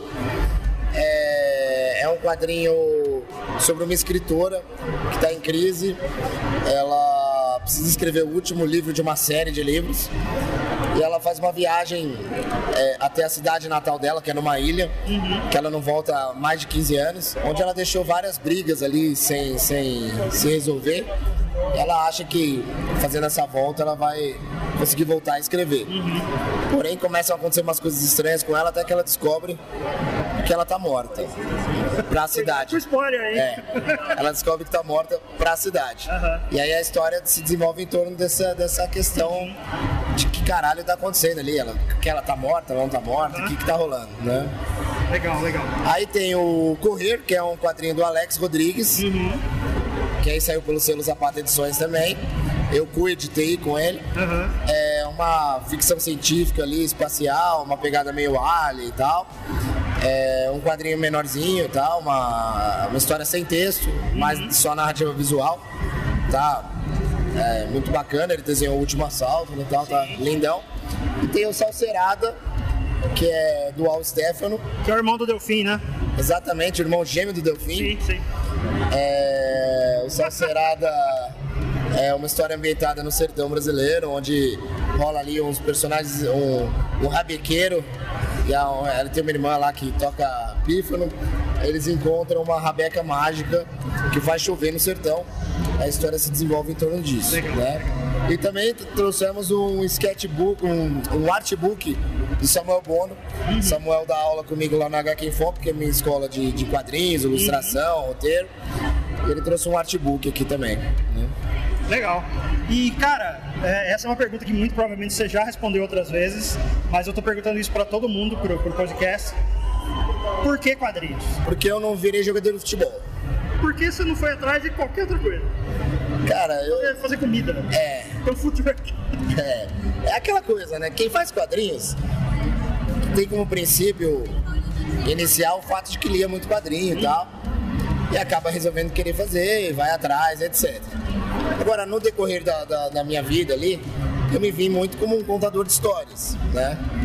Agora, eu poderia escrever também para, sei lá, cinema ou para literatura, mas quadrinhos me traz uma satisfação muito grande em vários sentidos, né? Porque assim, é uma linguagem que eu domino, é um universo que eu já estou inserido, mas também é uma coisa que eu tenho algum controle sobre a história que estou escrevendo, sem estar tá fazendo isso de forma solitária, porque eu sempre tenho que ter algum parceiro, que eu sou só roteirista, eu não desenho. Então, assim, há uma, uma parceria, uma colaboração, mas eu tenho um, um controle, apesar de ter a parceria, eu tenho um, um, controle maior do que é o produto final. Uhum. Diferente do que é o cinema, TV, essas coisas, uhum. onde a coisa pode mudar totalmente de, de, de, de sentido e tal. Uhum. Né? Então tem esse lado de, de uma satisfação de poder ter parceiros, ao mesmo tempo que eu consigo controlar melhor o que vai acontecer, porque eu escrevo, mas eu também edito e tal. Né? Isso foi então, isso, isso que você falou foi interessante, porque eu, era o que eu ia te perguntar. Você também se auto-edita como edita material de, de outras pessoas. Como que é esse trabalho, cara? Eu mais me auto-edito do que edito material de outras pessoas. Uhum. Eu edito, assim, coisas de alunos, ex-alunos, ou nesse caso, que nem foi agora, de parceiros de longa data, uhum. como é o Al Stefano, o Alex Rodrigues. A gente já fez muita coisa juntos, eles estavam querendo lançar esses quadrinhos deles. Eu falei, ah, vamos. Eu, eu participei muito mais nessa coordenação da coisa e agora, uma vez que o produto está aí, vou participar ajudando a distribuir, indo atrás de eventos, etc. Né? É, agora, mesmo me editando, é uma coisa que eu procuro é, tá além do roteiro, né? Assim, pensar a coisa toda como um produto que eu estou fazendo, né? É um livro, é uma revista, né? Para onde vai isso? É um, uma publicação que eu vou lançar direto? É um catarse? É uma coisa que eu vou tentar colocar em algum edital? Então, desde o começo eu estou ali pensando na HQ enquanto o produto final mesmo, o que eu uhum. quero fazer com aquilo, né? E como eu vou organizar isso e tal, né? Legal. E pra gente finalizar, onde que o pessoal encontra seu trabalho fora da, da feira? Meu trabalho está mais restrito a São Paulo, por questões de distribuição, né? Eu, assim, desisti de distribuir fora de São Paulo por perder o controle das coisas. Se eu recebesse de todas as lojas que ficaram material por aí, eu acho que eu comprava um carro. Né? É, então eu só distribuo em São Paulo com um distribuidor específico que tem um controle maior, então lojas de São Paulo de quadrinhos você vai encontrar, algumas bancas grandes da Paulista você vai encontrar também. E no meu site, que é o zapataedições.com.br, lá tem o catálogo inteiro pelo menos o que está disponível. Uhum. E inclusive a gente acabou de estrear um site novo. Até o fim de janeiro a gente vai estar tá com frete grátis lá no site. Legal, legal. É. Beleza, meu caro. Muito obrigado. É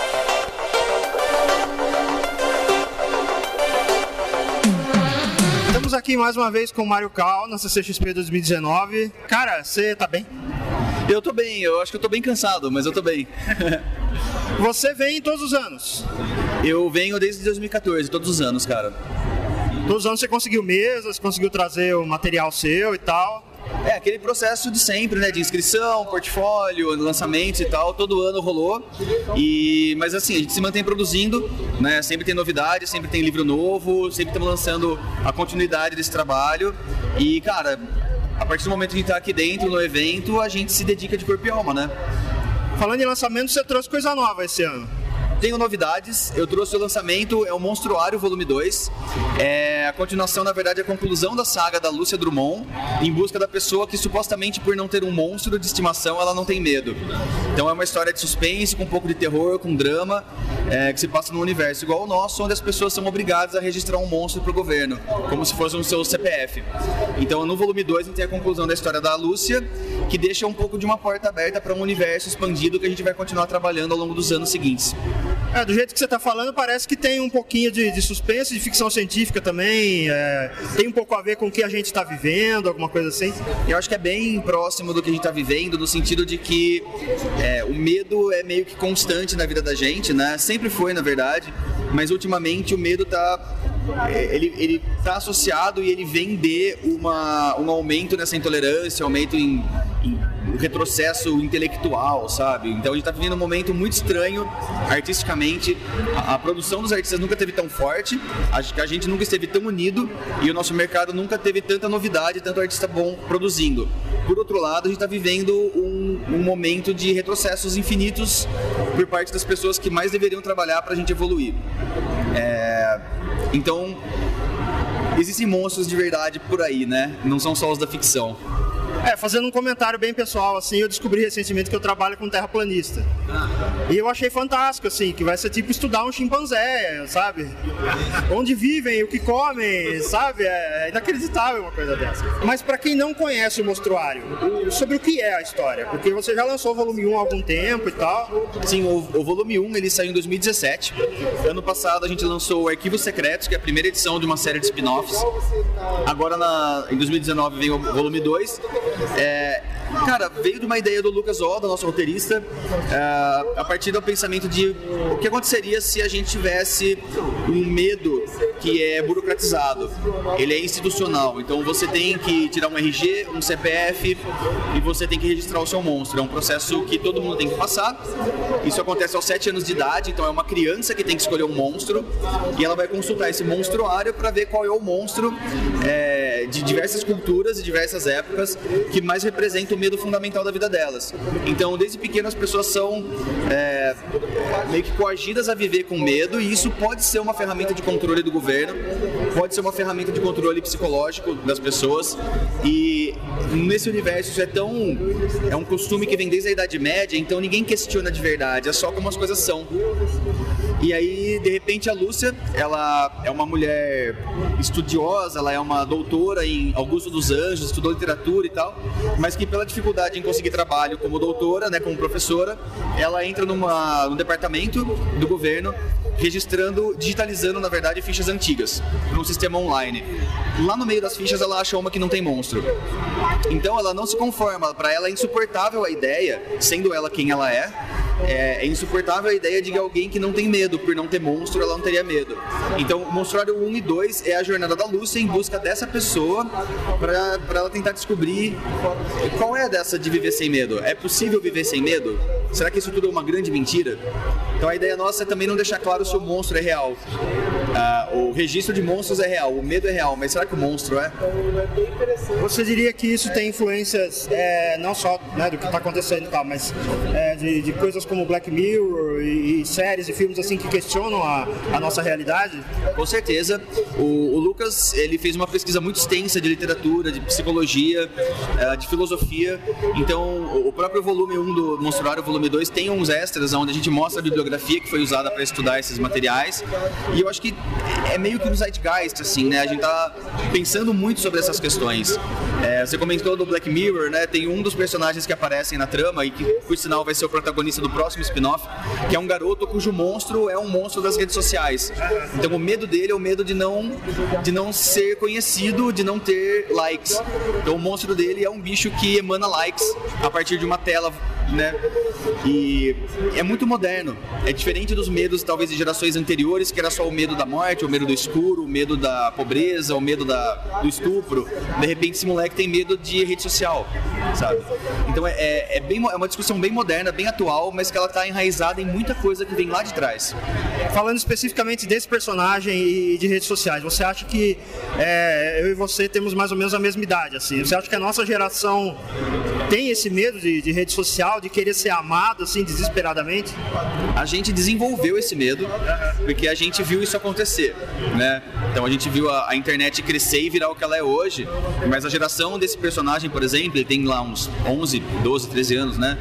A geração dessa galera, meus alunos, por exemplo, que já nasceram no mundo onde você tem smartphone com contato na internet, com rede social, com tudo rápido, com YouTube, com games e tal, de uma forma que é, é tão, tá tão embrenhado neles É, e essa relação de você ter contato com todo mundo ao mesmo tempo que você não encontra ninguém é, é uma coisa que a gente vê de fora, sabe? E a gente, se a gente já tem esse fomo, se a gente já tem essa coisa de o medo de não ser relevante, eu diria que não é o medo de não ser famoso, é mais uma questão de, de achar que a gente não é relevante por não ter o retorno que outras pessoas têm, né? Então assim, cara, eu me questiono isso o tempo inteiro, inclusive com os quadrinhos. O que eu faço vale a pena? É relevante? Porque enquanto eu tô aqui na Comic Con, é incrível, né? A gente conhece gente pra caramba, pessoas vêm buscar o, o, o novo livro ou vêm me conhecer pela primeira vez. É, e é legal essa comunidade toda, mas a hora que a Comic Con acaba, para que, que eu faço quadrinhos? Cadê nosso mercado? Cadê a distribuição? Cadê o leitor? Cadê o apoio? No geral, sabe? Então nós somos muito unidos, somos uma comunidade legal, a galera adora quadrinho, a gente se ama, mas isso não me sustenta, né, financeiramente. E quando isso acontece do sustento financeiro não ser constante e do retorno nas redes não ser grande, entre aspas, aí, a gente se questiona. E aí quando a gente se questiona, metade para de fazer. E é difícil você continuar tendo resiliência de continuar sendo artista, ensinando, produzindo, vindo nos eventos, criando, investindo tempo, energia, paixão, dinheiro para algo que às vezes a gente vê que fala, cara, não sai daqui. Né? Então, é, esse ano para mim foi bem complicado. Eu tive que. É, até voltei a fazer terapia e tal, né? Que tem a ver com outro quadrinho que eu fiz também, que se chama Terapia. Sim, sim. É, cara, sei lá, pra gente voltar a se entender, voltar a estar em paz consigo mesmo. A gente não precisa de todos os likes. A gente não precisa de fama. A gente precisa de um mercado que se sustenta e de pessoas lendo cada vez mais quadrinho autoral e brasileiro. É, e pra gente encerrar, cara, onde que as pessoas encontram o seu trabalho fora da feira? É, fala um pouco do, do seu trabalho como professor também. Uh, bom, eu sou professor na Pandora Escola de Artes em Campinas. Eu também faço workshops, palestras por aí para eventos, SESCs e etc. Então vocês conseguem me encontrar em vários lugares. No meu site mariocal.com.br tem sempre uma agenda atualizada do que eu vou fazer, dos eventos, das aulas e tudo mais. Para quem é da região de Campinas, a Pandora é uma escola bem legal. A gente tem um, uns programas muito massas. Se vocês quiserem conhecer, é escolapandora.com.br. E vocês me encontram em @mariocal no Twitter e no Instagram. Uh, e o site mariocal.com.br tem links para todas as outras redes e para o meu canal no YouTube que eu estreiei esse ano. Beleza. Valeu, meu cara. Muito obrigado. Eu que agradeço o espaço, galera. Um abração para vocês.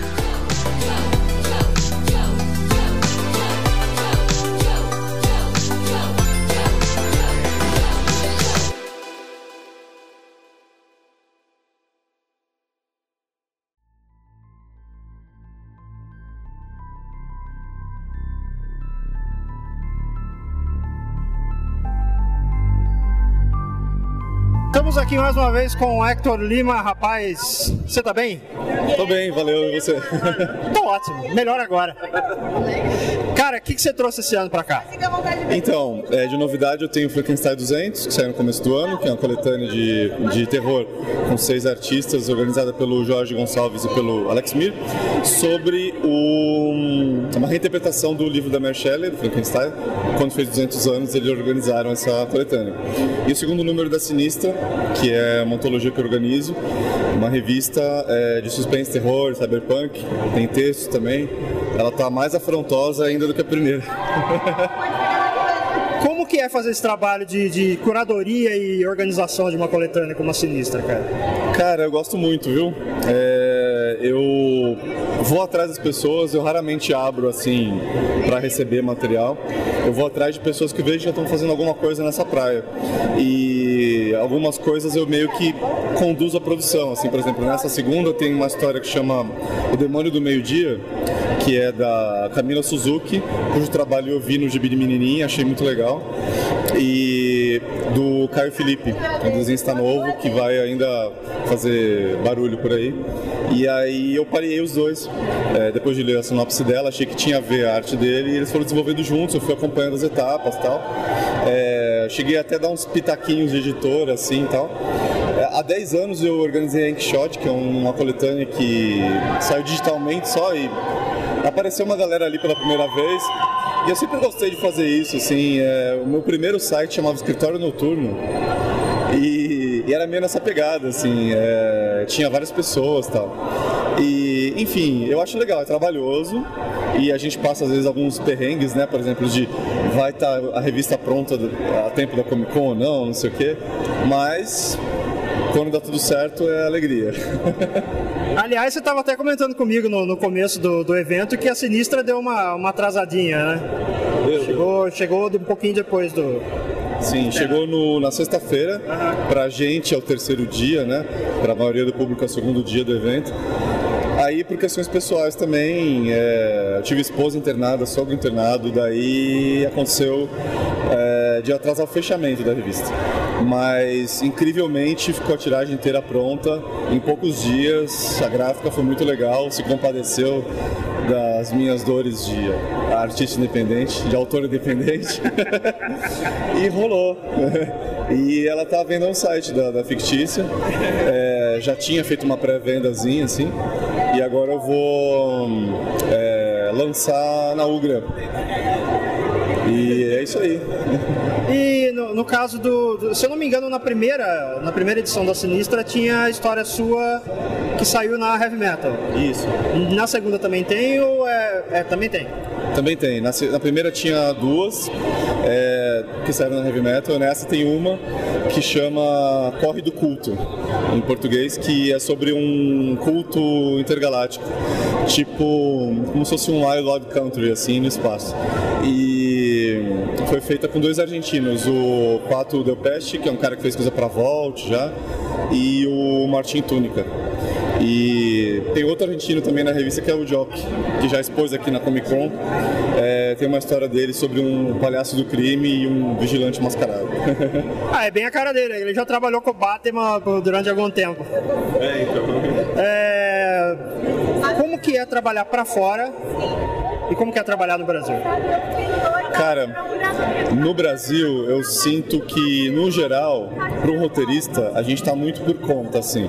A gente é sempre muito independente de pôr a mão na massa em tudo e fechar a revista, fazer gráfico, correr atrás, fazer o conteúdo, é, vender, fazer o marketing.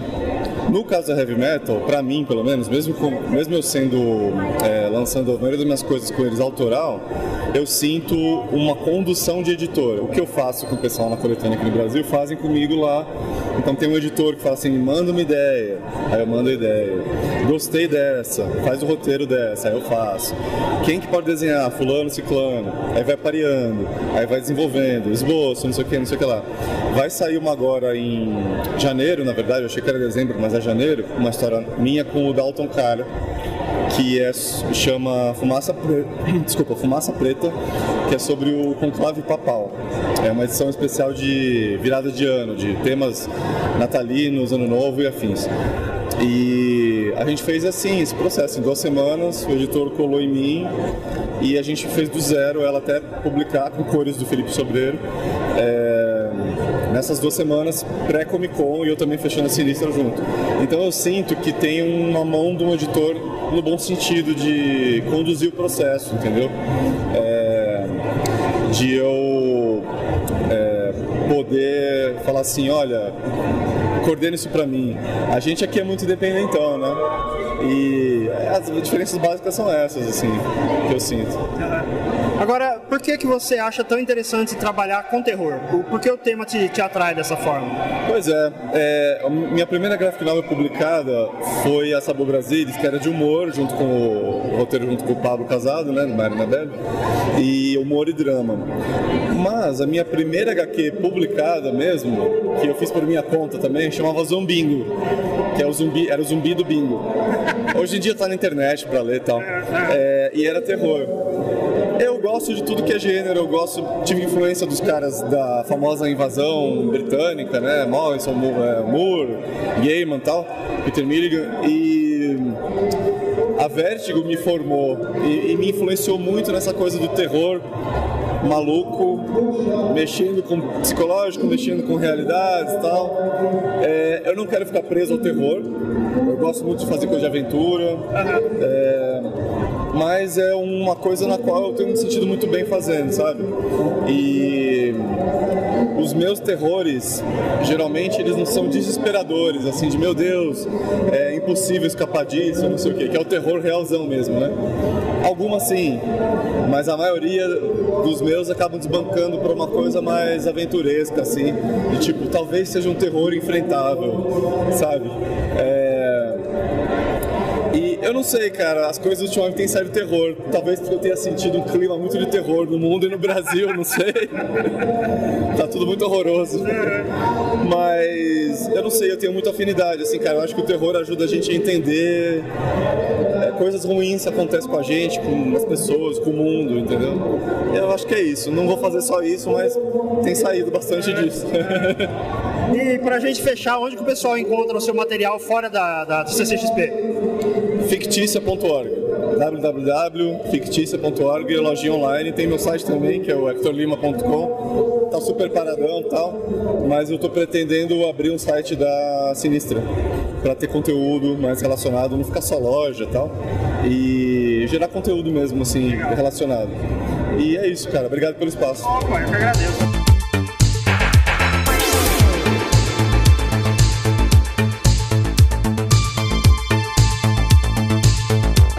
CCXP 2019 com a Brenda Maria. Olá! Olá, tudo bem, pessoal? Bom, essa é a primeira vez que a gente está conversando, então eu vou te perguntar o que, que você trouxe para a CCXP. Então, eu trouxe lá de Fortaleza o meu quadrinho, o lançamento, Cais do Porto, que é uma obra em homenagem à cidade que me acolheu, porque eu nasci no interior do Ceará e mudei para lá já adolescente. E ele é um quadrinho que fala sobre reencontro, sobre memória, sobre carinho com as pessoas, sobre cuidados, principalmente sobre cuidados. A história fala mais ou menos sobre o reencontro de duas amigas que não se viam há pelo menos cinco anos, a Clara e a Giovana. E elas estão em, uma, uma, em momentos de vida totalmente diferentes. A Clara está com a avó internada no hospital para fazer uma cirurgia de fêmur, está com uma irmã morando aqui em São Paulo, é, depois de ter tentado suicídio, e aí a cabeça dela está um completo caos. A Giovana, por sua vez, está na sua terceira faculdade e ela largou todas as outras pelo caminho. Ela se acha sempre muito uma pessoa que larga as coisas pelo caminho e nunca termina nada. A narrativa vai fluir nessa conversa dentro do ônibus Cais do Porto e é através dele que a gente vai perceber como que elas ainda estão conectadas, o que, que mudou é, e o carinho que é entre elas não morreu. É, você diria que, as, bom, me parece que essa é uma história bem pessoal, assim, né? Você, Mais ou menos. É. Ela foi, na verdade, o processo de construção dela envolve um pouco da minha vivência, mas envolve muito da vivência de amigos meus.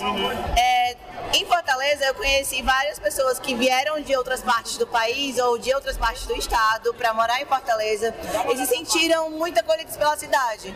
Então, eu recolhi depoimentos dessas pessoas, gente que mora aqui, gente que mora lá, gente que mora em Los Angeles e que morou em Fortaleza durante um tempo ou que mora em Fortaleza. Eu fiz fotografias da cidade enquanto estava fazendo o processo de criação, tanto que muito do quadrinho tem todo tem tipo fotos reais de como de como é a cidade, sabe? Tem desenhos com base nessas fotos. E é realmente é um relato, é um retrato da juventude cearense nesse momento tão caótico que é ter 25, quase 30 anos e que a gente tá naquele patamar de beleza, eu sou adulto, mas e aí? Você, você se pergunta isso, eu sou adulto e aí. A minha terapeuta ouve muito isso, inclusive. é, até porque a, a, nossa geração ela foi acostumada a ter alguns privilégios, né? Então acaba que quando a gente não consegue alcançar algumas coisas, a gente se questiona muito se a gente tem potencial mesmo para fazer a vida dar certo, como a vida dos nossos pais, nossos avós deu certo. E aí na terapia eu trabalho isso, trabalho questões, questões relacionadas à depressão, a ansiedade. E é por isso que também o quadrinho fala disso. Porque hoje em dia, se a gente não falar de saúde mental, no máximo de campos que a gente, a gente puder falar, a gente vai estar deixando de prestar um serviço para as pessoas. Você, você diria assim, você comentou agora do cenário, né? Eu achei interessante, porque você é, você é autodidata ou você estudou arquitetura ou desenho? Então, eu fui para um rolê totalmente diferente. Sou formada em moda. E aí, os cenários, eles passaram a fazer parte da minha vida porque eu tenho uma paixão muito grande por prédios. Então, todas as vezes que eu tô dentro do ônibus, lá em Fortaleza, aqui em São Paulo, ou em qualquer cidade que eu esteja, eu faço capturas de imagens de prédios que me chamam a atenção. E aí, é, o quadrinho também tem isso justamente porque eu tenho uma fixação gigantesca, gigantesca por, por retratos de paisagem de cidades. Você, você costuma, por exemplo, você está visitando São Paulo agora para feira e tal. Você costuma reservar um tempinho para tentar conhecer mais a cidade, entender melhor? Então, segunda-feira eu vou estar dando rolê. Legal, legal. E aí eu vou realmente dar um, tá prestando atenção um pouquinho mais na cidade, conhecendo um pouco mais, porque São Paulo sempre tem coisas pra gente fazer, né? Sempre, sempre. É, e aí eu vou ver o que, que eu consigo descobrir de novo na, aqui nessa cidade que me acolheu tão bem. Aham, aham. E esses são seus primeiros lançamentos ou você já tem uma história com quadrinhos há algum tempo? Eu faço quadrinhos já tem alguns anos, né? Eu faço parte de um coletivo cearense chamado Netuno Press, do qual o Thales Rodrigues também faz parte. E aí, é, essa é a minha quarta ou quinta publicação. Só que os meus outros trabalhos eram men foram menores, foram em preto e branco, tiveram um alcance menor. É, inclusive, o, último, o meu último material foi feito em 2016, se chama Manual Sobrevivência Vida Adulta. E ele esgotou aqui na Comic Con na terça-feira, ou na quinta-feira. Quinta-feira. Isso. E aí, é, eu costumo fazer algumas coisinhas pra internet. Não, eu não sou muito ficcionada em tirinhas, na verdade, eu gosto de trabalhos maiores, de seis, oito páginas. E eu gosto e prefiro muito o impresso, porque eu gosto da sensação do toque, do tato, de pesquisar formatos e tal. E esse é o lançamento da Comic Con, Caio Furto é o lançamento da Comic Con. E eu tô realmente muito satisfeita dele ter ganhado vida. Legal, legal. E você já está planejando coisa para ano que vem? Já? Já tem duas histórias que vão ser encaminhadas. É, assim que eu tiver um pouquinho mais detalhes, eu consigo falar para vocês. Mas uma delas vai ser transmídia. A gente está trabalhando é, a- o roteiro do, do quadrinho e a, a roteirista já está trabalhando músicas que a gente vai lançar com, ele- com ele também. E pra gente encerrar, onde que o pessoal encontra o trabalho da Brenda fora da CCXP? Vocês podem me encontrar no arroba DrawBrenda no Instagram. É, vocês podem encontrar o meu material na Ugra Press e na Reboot Comics lá em Fortaleza. Tá ótimo, Brenda. Obrigado, viu? Vou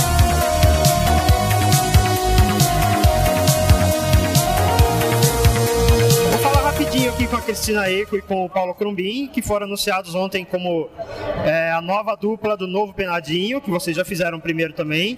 É, o que vocês se lembram da experiência de receber o convite para fazer o primeiro volume dessa história? O primeiro convite foi bem emocionante, né? A gente não esperava nunca que fosse ser chamado para fazer uma Graphic MSP.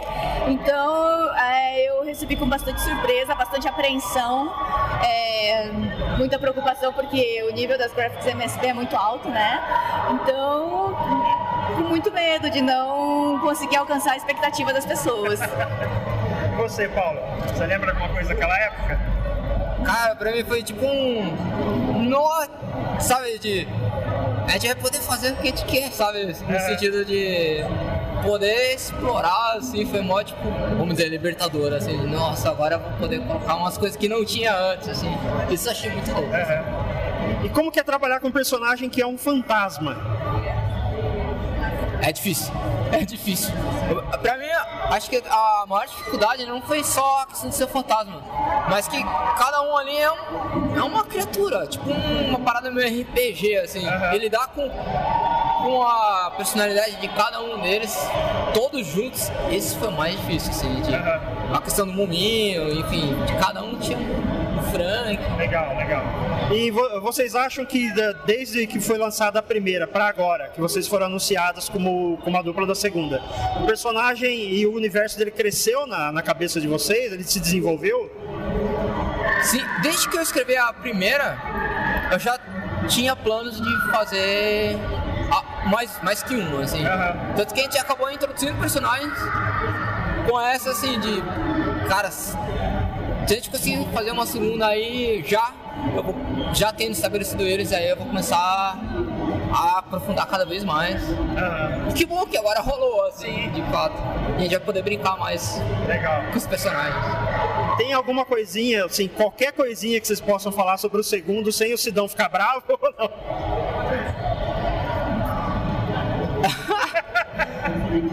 Rapaz, olha que o Sidão é grande. É melhor ele não ficar bravo. melhor não. Beleza, gente, obrigado. E vocês têm uma ideia de quando a segunda vai sair ou vocês ainda estão estão deixando ela, ela brotar assim? Tá certo. Certamente a primeira não vai ser, que a gente é meio, a gente é meio devagar pra desenhar. assim, então a primeira do ano não é, não. Beleza, então.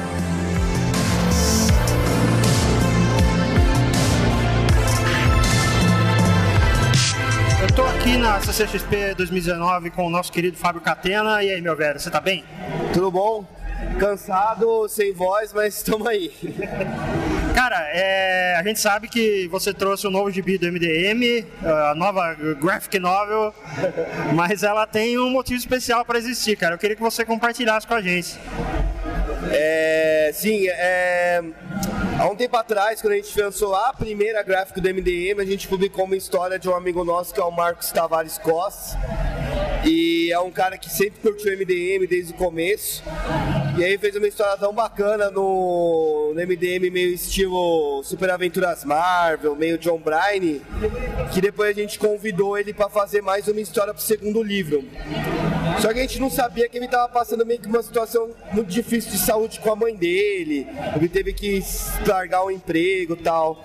Então quando a gente tava planejando fazer a, a terceira a, a quarta revista do MDM, né, que é- seria a segunda Graphic, graphic MDM, a gente pensou numa ideia assim, pô, ele podia terminar a história e a gente arrecadar a grana das vendas com pra ajudar a mãe dele, né? A gente não, tipo, não ia ficar com nada, assim, nem de impressão, nem da mesa do, do- do- da CCXP. A gente simplesmente imprimiu a revista e decidiu dar, dar, dar todo o dinheiro pra ele, pra ajudar ele a cuidar da mãe dele, pra ajudar, de repente, em algum tratamento, alguma coisa, porque a gente sabe que a, a situação da mãe dele impossibilita ele de trabalhar, que era desenhando, né?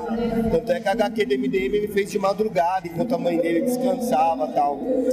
E eu achei legal, porque a gente meio que jogou essa ideia no ar, o pessoal curtiu muito e veio em peso comprar a revista, comprar os prints.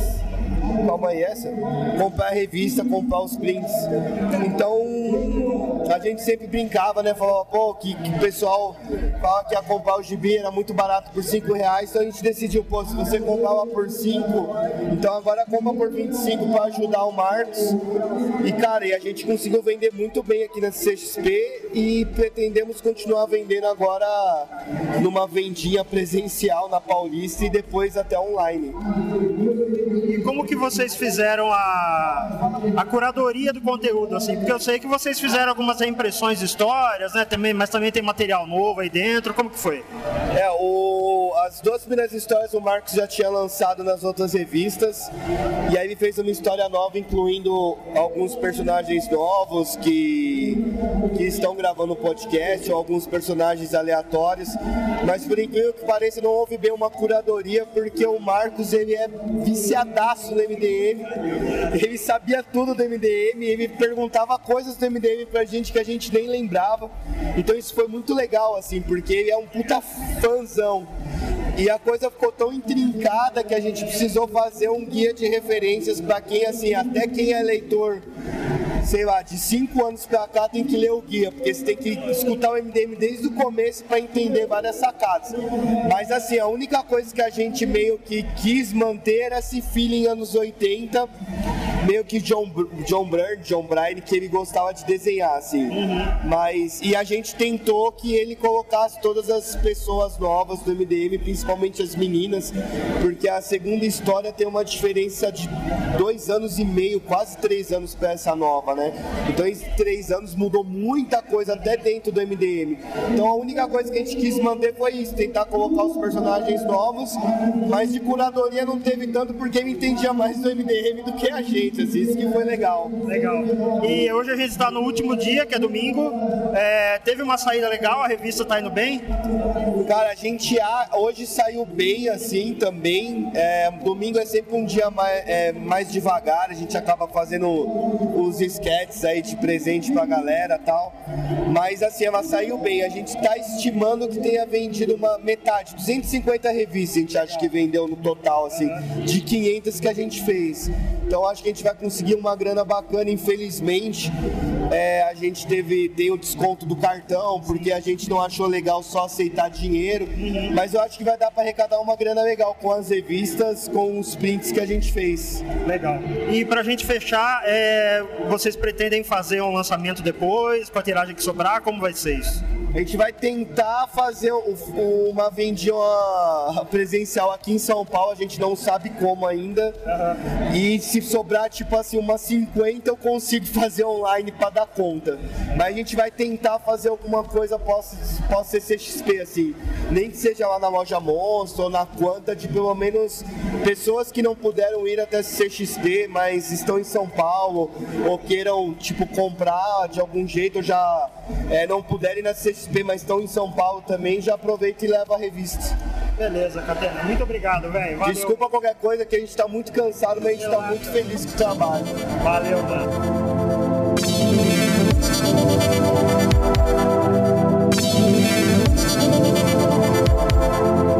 Então é isso, pessoal. O Comic Pod Especial CCXP 2019 fica por aqui e até a próxima. Falou!